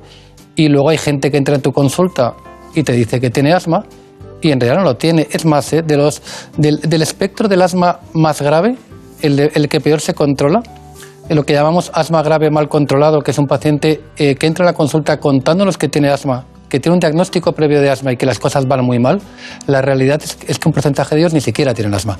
Quiere decir que en medicina existe el porcentaje de infra e infradiagnóstico en los dos sentidos. Está bien. Tenemos que preguntar algunas cosas que son binomios tradicionales en el asma. Por ejemplo, alergia y asma. ¿Qué me dice? Pues que son enfermedades que a veces coinciden en la misma persona, quiere decir un porcentaje muy amplio de los pacientes con asma son alérgicos, pero puede haber asma sin alergia y puede haber alergia sin asma. Digamos que el asma es una enfermedad respiratoria que afecta a los bronquios, en el que en la pared del bronquio siempre les explicamos a los pacientes y de cara que entiendan el tratamiento que en la pared del bronquio se producen dos fenómenos. Se produce un fenómeno de inflamación es lo que justifica la utilización de tratamientos antiinflamatorios, y se produce un espasmo de un músculo que rodea el bronquio, y eso es lo que justifica la utilización de broncodilatadores. Y en muchas ocasiones ese estímulo para producir la inflamación y para producir el espasmo del músculo está producido por un cuadro alérgico. Pero hay 25 o 30% de los asmáticos no tienen alergia y luego hay pacientes que tienen alergia y que tienen manifestaciones no asmáticas. Alergia en la piel, rinitis, de otro tipo. Van muchas veces juntas, pero a veces van separadas. Pero eh, el tiempo, la edad, ¿a qué contribuye? ¿A que vayan juntas o vayan separadas? el asma de los niños es más frecuentemente alérgico que el asma de los adultos. Mire, si, pensáramos, eh, muchas veces los padres entran a consulta, a veces el hermano mayor es asmático y quieren saber si el pequeño tiene posibilidad de ser asmático. ¿no? Entonces, si pensáramos cuáles son los factores de riesgo para que un crío desarrollara asma, en parte influye el componente genético, quiere decir, el asma es una enfermedad en la que el componente, el asma y la alergia, las dos, ¿eh? en el que el componente genético influye. Influye, por ejemplo, la posibilidad de que hayan hecho una infección precoz por un virus respiratorio sincitial influye el tabaquismo familiar. Quiere decir, el tabaquismo familiar es una cosa eh, importantísima que los padres deberían saber, que incluso el tabaquismo de la madre durante el embarazo incrementa el riesgo de que el niño desarrolle problemas respiratorios. ¿no? Y, entonces todo eso nos permite construir un poco la probabilidad de que un niño acabe siendo asmático. Precisamente entre los binomios tenía notado el, el, asunto este del tabaco, ¿no? Pero bueno, ya que lo ha contado usted, pues le voy a preguntar otro binomio, la contaminación ambiental. La contaminación ambiental incrementa un poco el riesgo de padecer asma, quiere decir, es más frecuente el asma, un poco, no mucho, en ambientes eh, más contaminados y lo que sin embargo se incrementa mucho es el riesgo de que un asmático ya establecido se descompense. Quiere decir, la contaminación empeora el asma ya establecido e incrementa un poco el riesgo de desarrollar asma bronquial. Está bien. Bueno, eh, Brenda Armida ya se la ha presentado. ¿Qué preguntas tenemos? Pues una de las preguntas tiene que ver con algo que nos comentaba usted antes, que es con la adherencia de este tipo de pacientes al tratamiento. Eh, eh, ¿Cómo afecta a su calidad de vida que estos pacientes dejen de tomar el tratamiento en esos episodios en los que puntualmente se encuentran mejor? Y justo es una cosa que había notado porque lo han dicho ustedes en el vídeo, ¿no? Que decir, con mucha frecuencia el paciente asmático se acostumbra a determinar una determinada carga de enfermedad en su vida y por tanto se acostumbra a que tener algo de tos, ruidos o dificultad respiratoria es normal. Se acostumbra a que él no pueda hacer una vida normal, incluyendo el deporte, porque como tengo asma no puedo hacerlo. Y muchas veces la clave de todo esto está en comprender que el hipertenso se toma la medicación aunque tenga la tensión bien y me imagino que el diabético, el paciente con el colesterol y el corazón enfermo igual. Pues es que el paciente con asma debería cumplir el tratamiento tal y como se lo dice su médico y no debería decir, como ahora me encuentro un poco mejor, empiezo a ahorrar en medicación. Y eso yo creo que viene en parte por un cierto temor a la utilización de parte de los tratamientos del asma, fundamentalmente los corticoides inhalados, que yo diría que son medicamentos extraordinariamente seguros. Y es más, eh, eh, hay un porcentaje de pacientes con asma que vimos hace 15 o 20 años, que fundamentalmente eran mujeres no fumadoras que tenían enfermedad respiratoria muy grave, que seguro que no veremos en un futuro, y es porque uno de los compromisos nuestros con un paciente con asma no es solamente un compromiso en el corto plazo, que venga y que esté mejor, sino es un compromiso en el medio largo, que es decir, seguir manteniendo una buena calidad de sus pulmones en el futuro. Y eso en parte se basa con el tratamiento. Que decir, el hacer mal un tratamiento ahora, no solamente lo pagaremos ahora, sino que lo pagaremos en un futuro con una peor salud respiratoria. Muy bien. Bueno, ¿y, qué me dice usted de la guía española del manejo del asma? Eh, ¿Está actualizada? Eh, ¿Es algo que ustedes siguen? ¿O simplemente la tienen por si acaso consultar? Que va, que va. ¿eh? Yo creo que, mire, el nombre es justo ese. La Guía Española para el Manejo del Asma, que sus siglas son GEMA. Yo ahora no recuerdo exactamente cuánto, pero es una guía que ha puesto de acuerdo a más de 15 o 20 sociedades científicas y han escrito un documento que se actualiza periódicamente y que es una referencia no solamente en España, sino que lo es fuera de España. ¿no? Y es una guía eh, magnífica de la cara que todos los médicos que nos dedicamos al asma seguimos y de la que aprendemos. Claro. Es un documento clave. En el... el asma no es un asunto, no es una patología estática, es dinámica, o sea, tiene su evolución, ¿no? Y yo tengo datos de que hay asma no grave, que hay un asma grave, que hay un asma pediátrica, incluso viene del documento, del documento que estaba mencionando. Hay un asma en relación con el COVID, también hay una pediatría en relación con el papel que tienen algunos, algunos elementos fundamentales que ustedes tienen en cuenta, como la feno. ¿Qué es la feno? Mire, con respecto al tema estático, le diría que si usted coge una definición de asma y la lee, la palabra variable aparece. Quiere decir que los pacientes con asma deben saber que su enfermedad puede variar a lo largo del tiempo, incluso a veces en corto periodo de tiempo, ¿eh? y que precisamente parte de nuestra responsabilidad es adaptarnos a ello. ¿no? Me preguntaba qué es el feno. una, una, de las claves en el diagnóstico del asma es diagnosticarlo de forma adecuada. Quiere decir que, porque una vez que ponemos la medalla a alguien de que tiene un asma, muchas veces a veces no nos replanteamos el diagnóstico posteriormente. El, feno es una, el asma es una enfermedad que cursa con inflamación en la pared del bronquio y precisamente el feno, eh, las siglas quiere decir fracción expiratoria de óxido nítrico, nos da una estimación de la inflamación bronquial. Quiere decir, nos permite, la utilizamos para el diagnóstico del asma, quiere decir, un feno por encima de un determinado valor, en principio, en un contexto adecuado, es, justifica el diagnóstico de asma y la utilizamos en el seguimiento también. No me esperaba yo al, ácido nítrico por aquí, no me lo esperaba, ¿no? Pues eh, se han popularizado muchísimo los, los equipos medidores de óxido nítrico y los utilizamos eh, continuamente. ¿Por qué que va a la, micro, a, la microcirculación o qué? Quiere decir que es un marcador de, una inflamación concreta que es la inflamación eosinófila. Cuando hay muchos eosinófilos y los eosinófilos se degradan, liberan eh, óxido nítrico. Ese óxido nítrico puede, está en la superficie del epitelio bronquial y, lo podemos detectar analizando el aire expirado. Nos da una estimación bastante precisa de la, de la inflamación bronquial. Es muy interesante.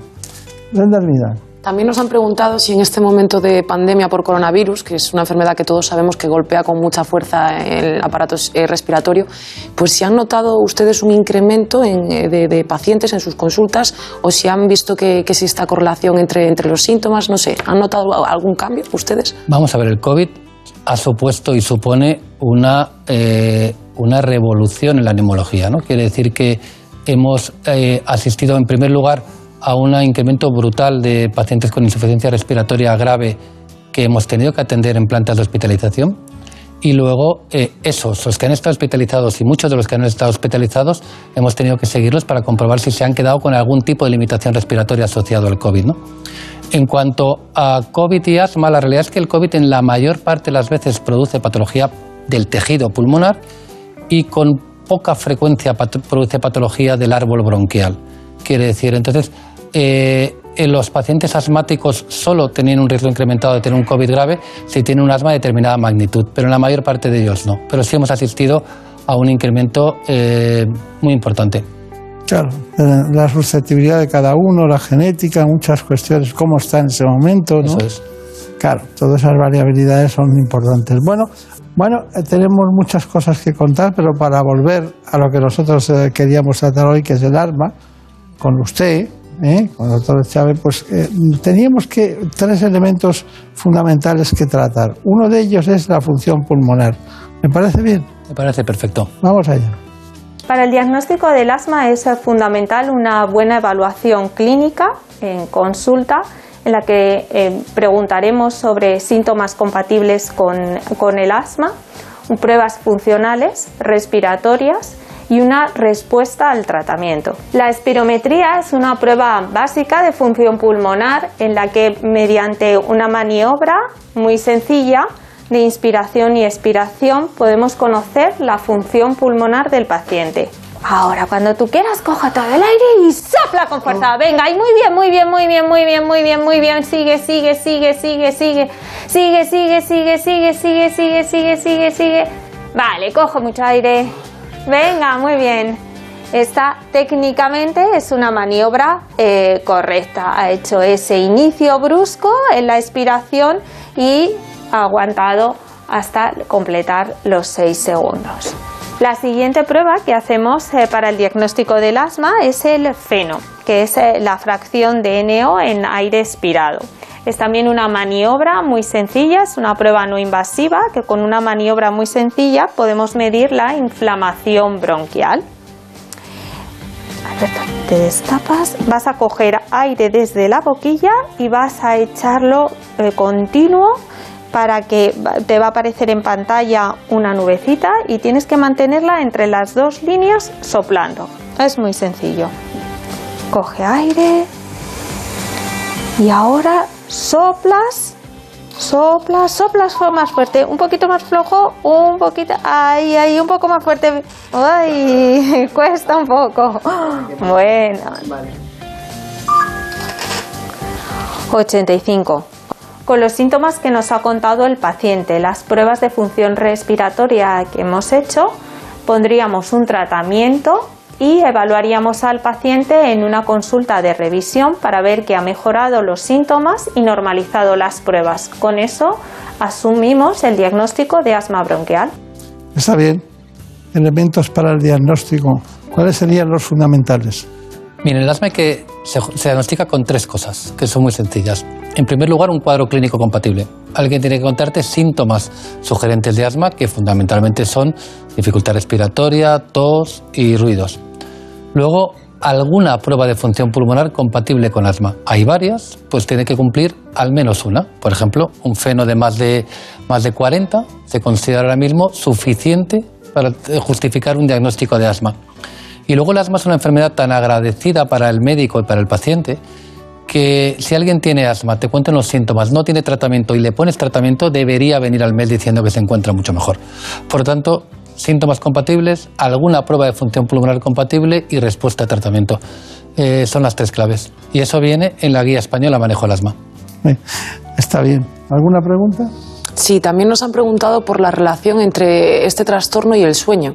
Comentaba que era, era alérgico, bueno, es alérgico y a raíz de, de, este trastorno pues desarrolló asma. Entonces nos dice que desde entonces como que le cuesta un poco más eh, conciliar el sueño o, o descansar de manera profunda. ¿Cuál es la relación? Pues mira, la relación es, hay una, eh, la función respiratoria tiene un ritmo circadiano. Quiere decir que normalmente si nos hiciéramos mediciones periódicas de nuestra función pulmonar a lo largo del día, el 85-90% de las personas tenemos un pico a mitad de tarde y un valle de madrugada. Normalmente la diferencia entre nuestra mejor y nuestra peor función pulmonar está por debajo del 10%. Quiere decir que en alguien sano la variabilidad de la función pulmonar debería ser pequeña. Pero un paciente con asma puede tener la mitad de función pulmonar de madrugada que a media tarde. Entonces, los despertares nocturnos por asma son muy frecuentes. Es más, eh, hay guías que dicen que cuando un paciente te viene sin tratamiento, te viene virgen de medicación, y tú le preguntas que si el asma interfiere en su sueño, si los síntomas interfieren en su sueño, te cuenta que no, es poco probable que tenga asma. Y los dos cuestionarios más utilizados para validar el nivel de control de alguien con asma, la primera pregunta es el número de despertares nocturnos producidos por el asma. Todo aquel asmático que tuviera más de un despertar al mes producido por el asma es que las cosas no van bien. Bueno, pues como aquí van bien las cosas, vamos a seguir. Seguro. Y vamos con los inhaladores. Vamos allá. El tratamiento del asma consiste en su mayor parte en la utilización de broncodilatadores. Generalmente existen dos tipos de inhaladores, los que llamamos de cartucho presurizado, de rescate, que sirven pues para tratar síntomas eh, puntuales, tos, pitos, ahogo de forma puntual o en las crisis. Y luego existen otra clase de tratamientos que también son inhalados, que son tratamientos de mantenimiento, que sirven para tratar la obstrucción, la hiperrespuesta, la inflamación bronquial que se produce en los pacientes con asma y se administran a diario. Utilizamos uno u otro dependiendo del tipo de paciente, de que vaya a ser capaz de realizar la maniobra eh, de inhalación de forma correcta. Los de cartucho presurizado requieren una coordinación entre la pulsación y la inhalación y no todos los pacientes son capaces de hacerlo, mientras que los de polvo seco no necesitan esa coordinación pero es cierto que se necesita una mayor capacidad eh, pulmonar, capacidad de inspiración para realizar eh, la maniobra de forma correcta. Hay que recordar que el asma es una enfermedad eh, crónica y que es importante en el control de la enfermedad se basa en quitar los síntomas, aliviar los síntomas en el momento actual, pero también prevenir que estos vuelvan a aparecer y evitar crisis y evitar pérdida de función pulmonar. Eso es en lo que se basa el buen control del asma. Era la doctora Lorena Comiche que ha dado estas explicaciones. Bueno, muy concretos. Corticoides, ¿amigos o enemigos? Amigos. Amigos, bien, está bien. Eh, ¿Biológicos, vamos por buen camino? Eh, por muy buen camino. Buen camino. ¿Ya lo usan ustedes? Sí, los biológicos eh, es uno de los medicamentos que cambian la vida de los pacientes que lo necesitan, indudablemente. ¿eh?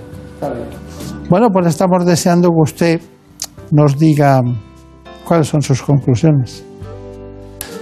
Vamos a ver, yo transmitiría varias cosas. En primer lugar, que el asma es una enfermedad muy frecuente, que la inmensa mayoría de los pacientes con asma pueden hacer una vida normal eh, cumpliendo el tratamiento de forma adecuada, que diagnosticar el asma es relativamente sencillo, pero hace falta una serie de cosas y una serie de pasos que no debemos obviar nunca, Quiere decir, hay un porcentaje muy amplio de pacientes diagnosticados de asma sin, por ejemplo, unas pruebas de función pulmonar.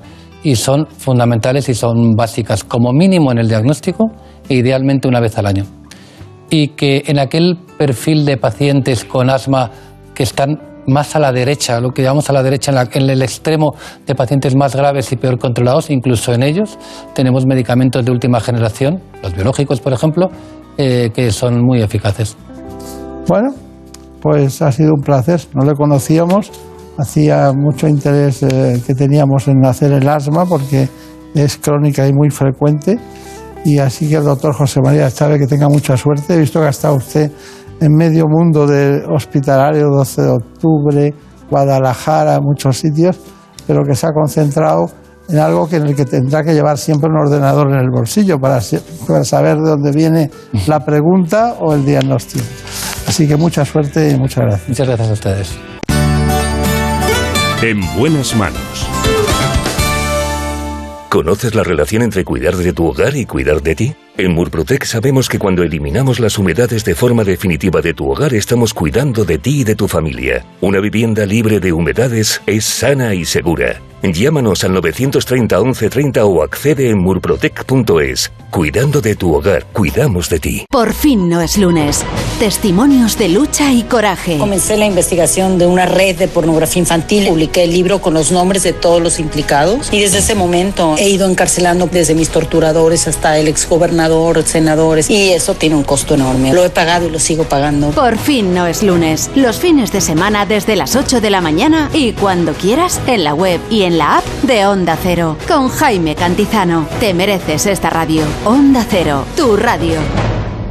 No sonoras. En este revistero de actualidades desde Onda Cero, dándolo absolutamente todo. ¿Y tú siendo tan tan groupie? ¿Qué opinas? Las noches más entretenidas con José Luis Salas. El ultramarinos temático Gema Ruiz. Cuéntanos tus tics y manías. Isa Blanco con informaciones peli. No sonoras. De lunes a miércoles a la una y media de la madrugada. Jueves a las 3 y cuando quieras en la app y en la web de Onda Cero. Te mereces esta radio. Onda Cero, tu radio. No sonoras.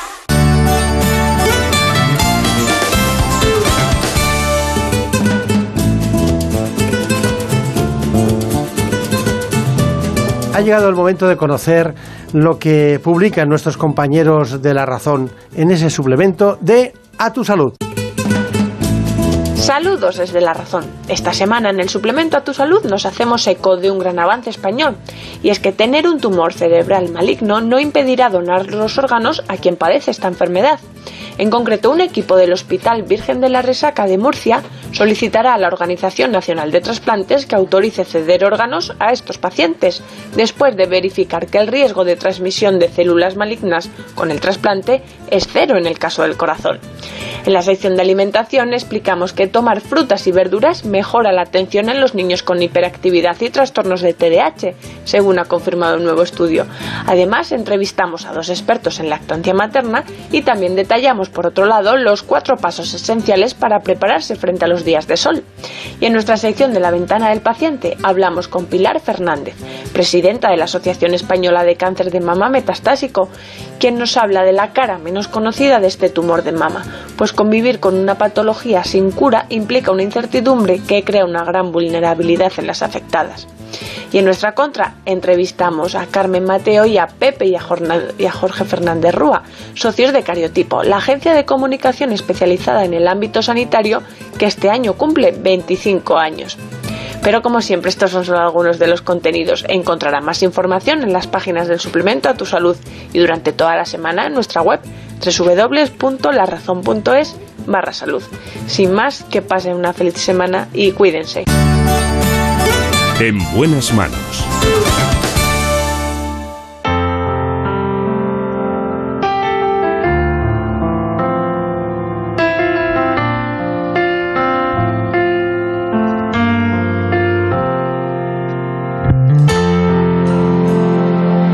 Esta sí sería una buena música para dormirse. Pero en medicina, quienes, por decirlo de alguna manera, nos duermen son los anestesistas. Pero hay ocasiones en que eh, los anestesistas solo se dedican a eso, pero alguna otra llegan a ser presidente del Consejo General de Colegios Oficiales de Médicos de España. Es el caso del doctor Tomás Cobo. Que se marcha y que se queda. Que es pregunta y es respuesta, que es mi oscuridad. Les recuerdo a todos ustedes que la evolución histórica de la anestesia está íntimamente ligada a la historia de la cirugía.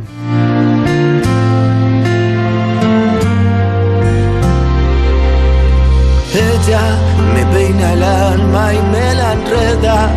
Va conmigo, pero no sé dónde va. Antes de seguir en profundidad sobre este asunto, sobre los médicos de España y en concreto de la anestesia en general, lo hacemos con el doctor Tomás Cobo, pero les propongo a todos ustedes este informe para situarles sobre las coordenadas de ese espacio de hoy. En buenas manos. Cuando hablamos de anestesia nos referimos al procedimiento médico que permite realizar intervenciones dolorosas o molestas con el máximo confort y seguridad para el paciente. A lo largo de la historia, los métodos para obtener sus efectos pasaron por el uso de preparados con alcohol y veneno hasta la estrangulación de las venas yugulares. Sin embargo, en 1846, el odontólogo William Morton ponía la primera piedra de la anestesia moderna cuando, tras hacer inhalar a un paciente vapor de éter, pudo extirparle un tumor sin causarle dolor alguno. A raíz de este hallazgo se fueron sucediendo nuevos anestésicos como el cloroformo y también técnicas como la intubación endotraqueal, hoy en día todo un emblema de la especialidad.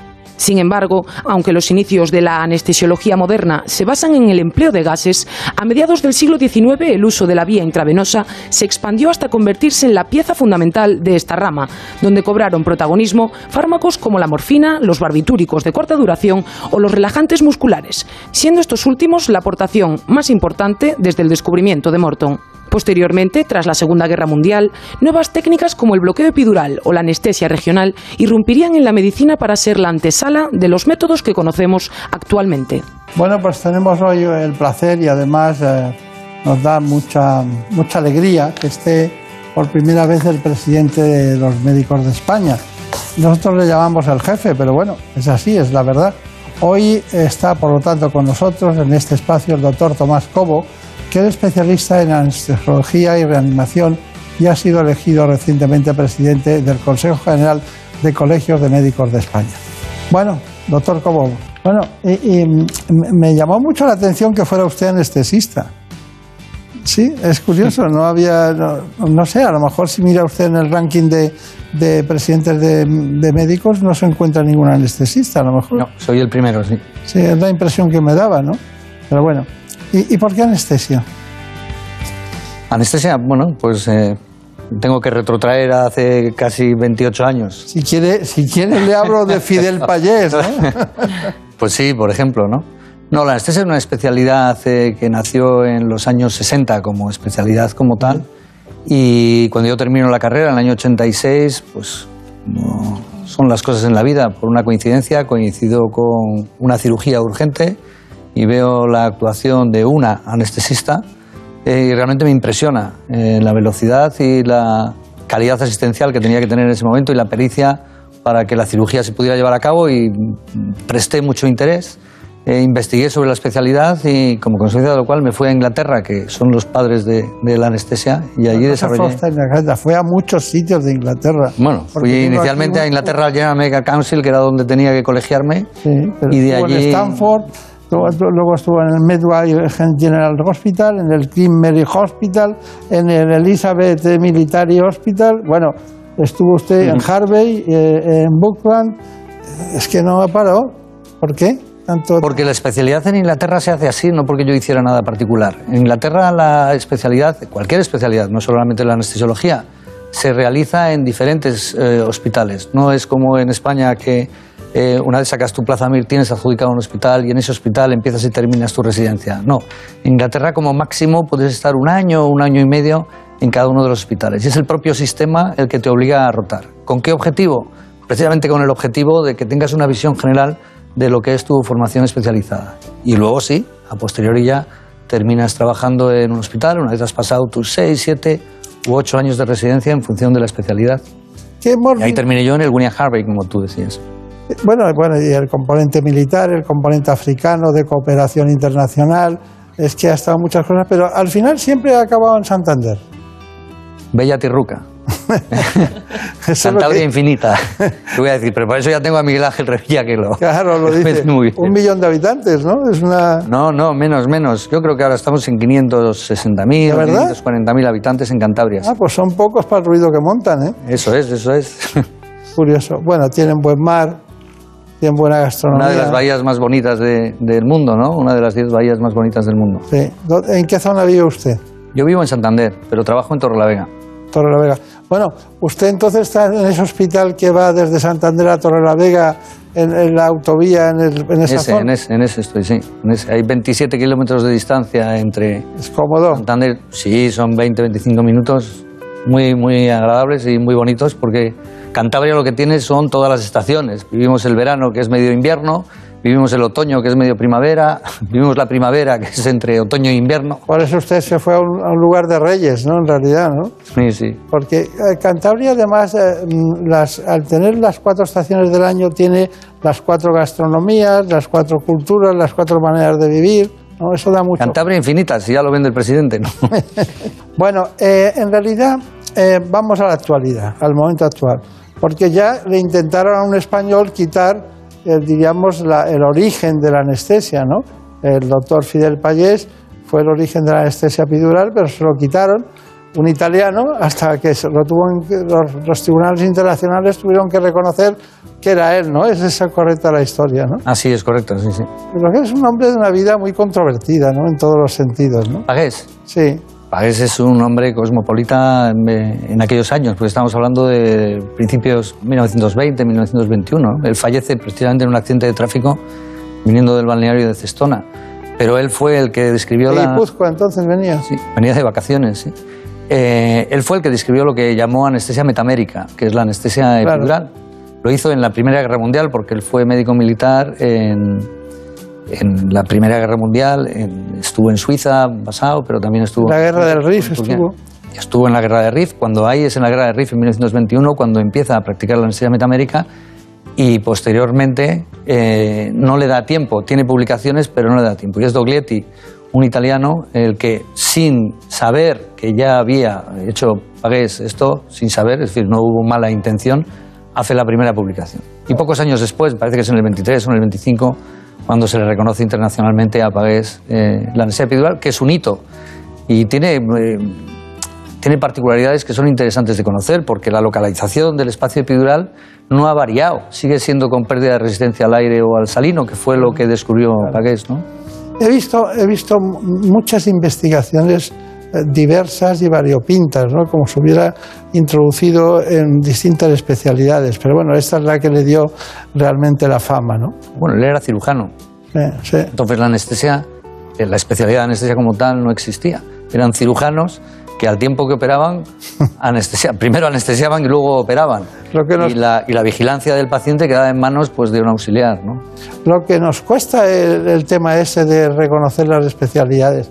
Yo tengo una, una cuestión personal que me molesta, eh, y es que a mí me gustaría ver al ministro de Sanidad de turno acompañado en determinados momentos, difíciles o no difíciles, conmemorativos o no conmemorativos, con el presidente de los médicos y no con alguien que se ha especializado en algo y que le acompaña, ¿no? Porque en teoría el presidente de los en Estados Unidos es así y aquí no, parece como una cosa aparte, ¿no? Como si los médicos, ¿no? Es cosa de médicos, no, no es cosa de médicos, esto es cosa de- del conocimiento y todo eso. No sé lo que pensará usted, pero es una de mis grandes inquietudes esa, ¿no? Que al médico... La desconexión entre la administración y la realidad asistencial. ¿no? Sí, y sobre todo la desconexión entre la responsabilidad que tiene usted en sus asambleas de ir desmenuzando las especialidades médicas diciendo esto no lo podemos hacer, a ver, vamos a votar esto que tenemos dudas, ¿no?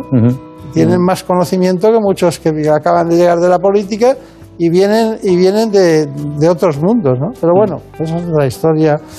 Entonces, eh, en la anestesia en España en este momento, ¿usted qué, qué piensa eh, en cuanto o qué datos tiene de mortalidad? ¿Cuáles son las que tienen más riesgo, las que tienen menos riesgo, las más difíciles? la, la- la anestesia es la gran desconocida, ¿no? Porque todos los éxitos finalmente, sí, pues si generalizamos se les lleva al cirujano. Claro, que es el que sale a decir todo Oiga, bien. Merecidos, ¿eh?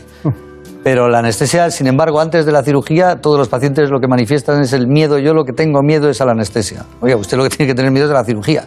Y finalmente lo que agradecen es la cirugía. En fin, no, la mortalidad se ha reducido muchísimo con eh, la incidencia directa de muerte con anestesia. ¿no? En los años 70, eh, pues uno de cada, si metemos a, desde los peques peques hasta los más mayores, eh, si metiéramos a todos en todo tipo de anestesias, antes la mortalidad era uno en 10.000 eh, de los pacientes que entraban a quirófano o eh, en un momento determinado necesitaban anestesia, moría uno en 10.000. Ahora, hoy en día, es uno en 100.000. Es decir, es más seguro eh, ser anestesiado que subir a un avión. Claro. O que recorrer una autovía con dos puntos Eso negros. es lo que quería oír. Yo quería oír el dato exacto y preciso de este asunto. Ha mejorado muchísimo la seguridad en la anestesia. Ha mejorado por varias razones. Primero, por la monitorización que tenemos, la tecnología que tenemos que nos permite saber en cada instante las constantes vitales del paciente. Y ha mejorado mucho porque las drogas que administramos, que durante la anestesia no es una sola droga. Este tópico de que no es que soy alérgico a la anestesia. No, mire, oiga, usted no puede ser alérgico a la anestesia. Usted puede ser alérgico a una de las múltiples drogas que utilizamos para el procedimiento anestésico. Eh, estas drogas han mejorado muchísimo en cuanto a su seguridad, sus efectos secundarios y su tolerancia. Claro. Bueno, mm, vamos con ese aniversario. Se ha celebrado los 100 años de la anestesia epidural y hemos preparado, Elena Fernández Puyol ha preparado un reportaje en el que ha trabajado mucho. Acaban de cumplirse 100 años de la invención de la anestesia epidural por el español Fidel Pajés. Este médico militar oscense destinado en la guerra del Rif en Marruecos descubrió que inyectando un anestésico entre dos vértebras concretas del final de la espalda, se paralizaban las terminaciones nerviosas de la médula espinal. De este modo ayudaba a los soldados que se sometían a una intervención quirúrgica. Sin pretenderlo estaba poniendo las bases de lo que sería una de las aportaciones más importantes a la historia de la cirugía. Nacía así un tipo de analgesia que cambiaría la cirugía de las extremidades inferiores, además de emplearse para paliar el dolor crónico. Pero sin duda la anestesia epidural supuso una revolución en el ámbito de la ginecología, ya que permite que el trabajo de parto progrese sin sufrir los dolores de las contracciones uterinas. En España, su uso se instauró en todos los hospitales a través de un Real Decreto en 1989 y ya se utiliza en alrededor del 80% de los partos. Bueno, pues está muy bien, está muy bien. Hemos, Muy bien, muy hemos bien. introducido Fíjate que las fotos esas que salen de la técnica que os decía antes, 100 años después, son las mismas. La posición de las manos, de la aguja, es exactamente eh, la misma. Hemos mejorado en ese sentido muy poco. Sí hemos mejorado en que el calibre de la aguja es mucho menor, así que infligimos menos daño de lo que infligíamos antes. Pero la localización del espacio es exactamente con la técnica que describió Pavés. Qué curioso. Muy bien. Una, una cuestión. eh, ustedes, ustedes necesitan médicos, ¿no? Y dices tú, ¿qué- ¿de qué área necesitamos? Ya sé que sabemos que alergólogos no hay. En el sector público hay uno, o en el sector privado hay, hay muchísimos, pero no tantos tampoco. Pero, ¿qué, ¿qué áreas de la medicina son más necesarias en este momento? Pues ahora tenemos déficit de médicos de atención primaria, déficit abrumador de pediatras, déficit de anestesistas. ¿Eh? Sí, subrayo tres. Son los más importantes, sí. Y pediatría hay un déficit importantísimo, y atención primaria también, y anestesiología también. Eh, foco en esos tres, no tengo los datos exactos, pero desde luego estos tres que digo sí son importantes.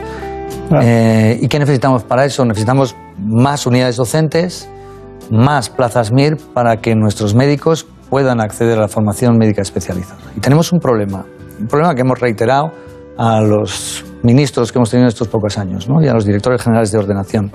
Eh, tenemos una bolsa de 7.500 médicos formados en nuestras universidades, en nuestras facultades de medicina de España, en los que, como decía antes, hemos demostrado un extraordinario esmero para que salgan bien formados y que no tienen acceso a la formación médica especializada. Con lo consecuente, se, quedan en esa bolsa y los especialistas tenemos que importarles de, de otros sitios en los que no tenemos tanta eh, Claro. seguridad de que han sido formados como nosotros Claro, quisiéramos. tenemos un doble coste. Efectivamente. Si hay que formar y no utilizar. Hay que crear más unidades docentes y sacar finalmente más plazas MIR. Vaya. Usted también tenía mucho interés en la transformación digital dentro del ámbito de la medicina. ¿Cómo va ese asunto?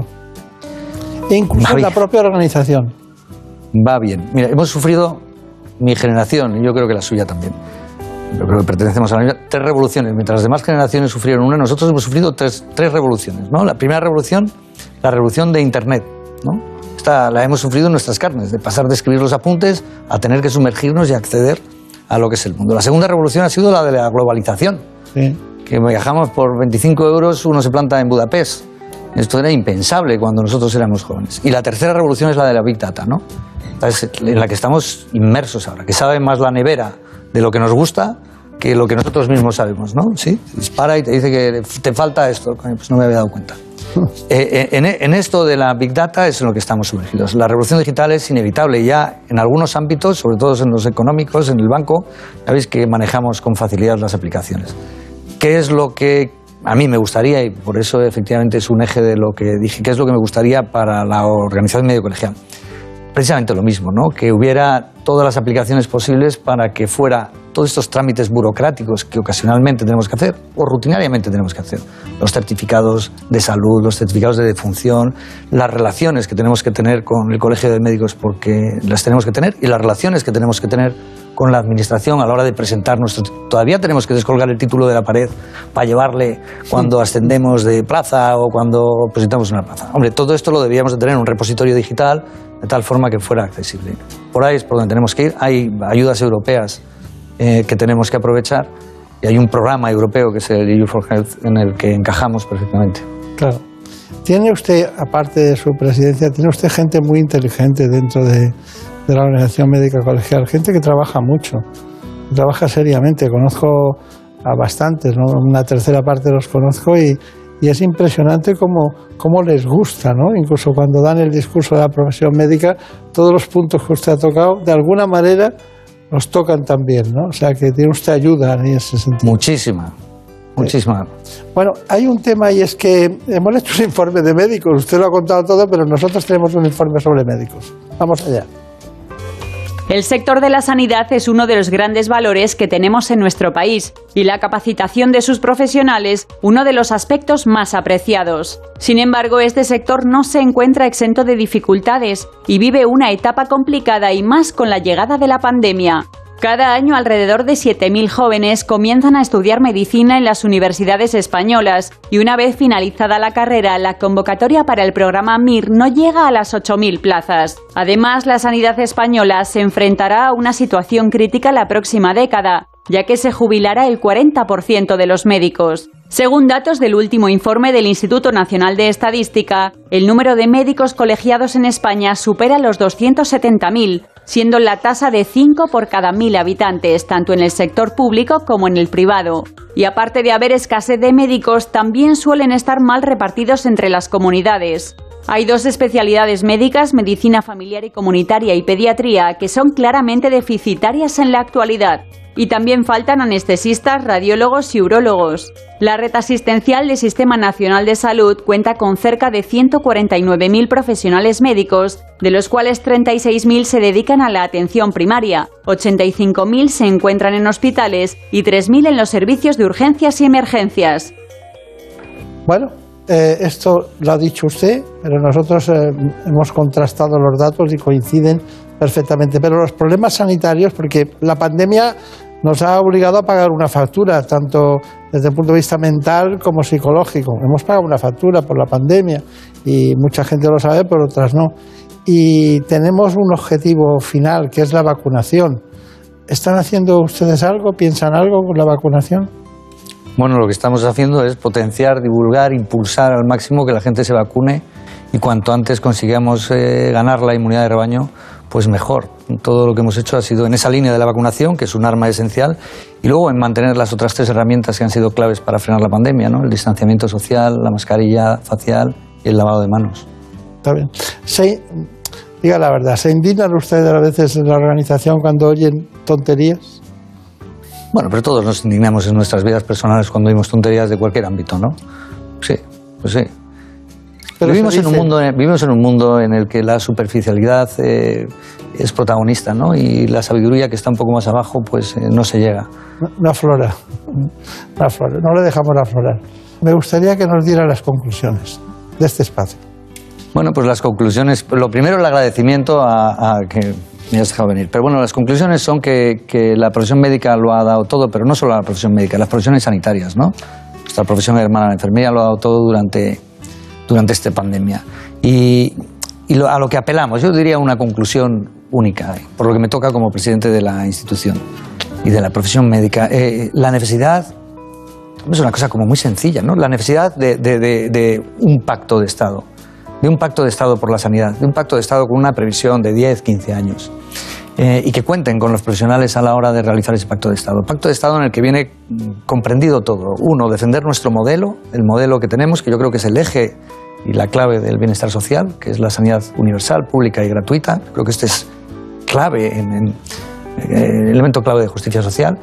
Y que en ese pacto, para defender ese modelo, cuenten con los profesionales, con los profesionales sanitarios, con la profesión médica y con los consejos generales de las profesiones sanitarias. Esta sería la, la conclusión clave. Y es una apelación que llevamos haciendo durante mucho tiempo y que estoy seguro que ahora con este programa de reconstrucción, este programa que tiene el gobierno, presidencia de gobierno, que por cierto nos han llamado y han colaborado, ya no podemos decir que no nos han llamado, sí nos han llamado desde la Dirección General, este proyecto 2050 vaya dirigido hacia ese pacto de Estado en el que la infiltración política sea lo menos posible y que trabajemos con esos profesionales con los que yo tengo la oportunidad de trabajar y que tú mencionabas, es verdad, gente muy inteligente, gente muy lista en cada una de sus áreas, gente que ha desarrollado su carrera a lo largo de años y que tiene una gran capacidad intelectual y, y de experiencia, y que ellos sean capaces de aportar a los dirigentes políticos de turno para que este modelo del que nos hemos dotado, clave del bienestar social, se mantenga en el tiempo para nuestros hijos y nuestros nietos.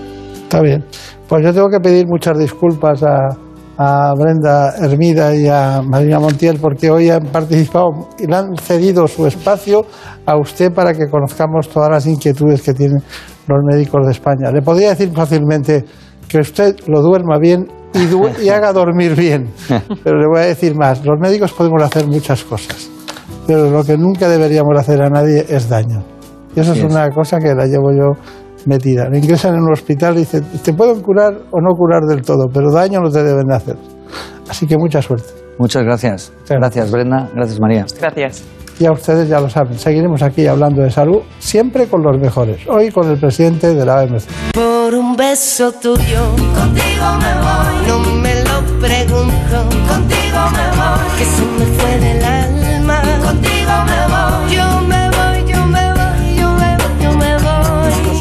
nunca nos vamos, pero esta es nuestra despedida. Volvemos cada semana. Un programa especial en todos los sentidos, en el que realizan nuestros compañeros de producción y realización. Les espero, ya saben ustedes que les espero dentro de un rato. Les espero a las 9 de la mañana, concretamente en el espacio ¿Qué me pasa, doctor? de la sexta. Son elementos de contenido informativo que usamos también en muchas ocasiones en temas de radio.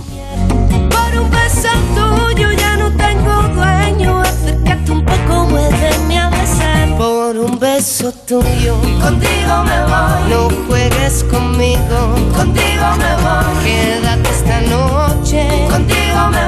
Así que les damos las gracias por haber estado con nosotros y que sepan que nos interesan muchos aspectos en relación a las agresiones a los médicos, el acúmulo de, mujeres con responsabilidades importantes en el ámbito de la medicina y saber qué va a pasar en el futuro.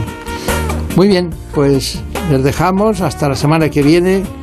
Un abrazo para todos y lo importante ya saben que es y sigue siendo la salud. Con un beso tuyo vi llegar el día por la osadía. Cayó un beso al mar.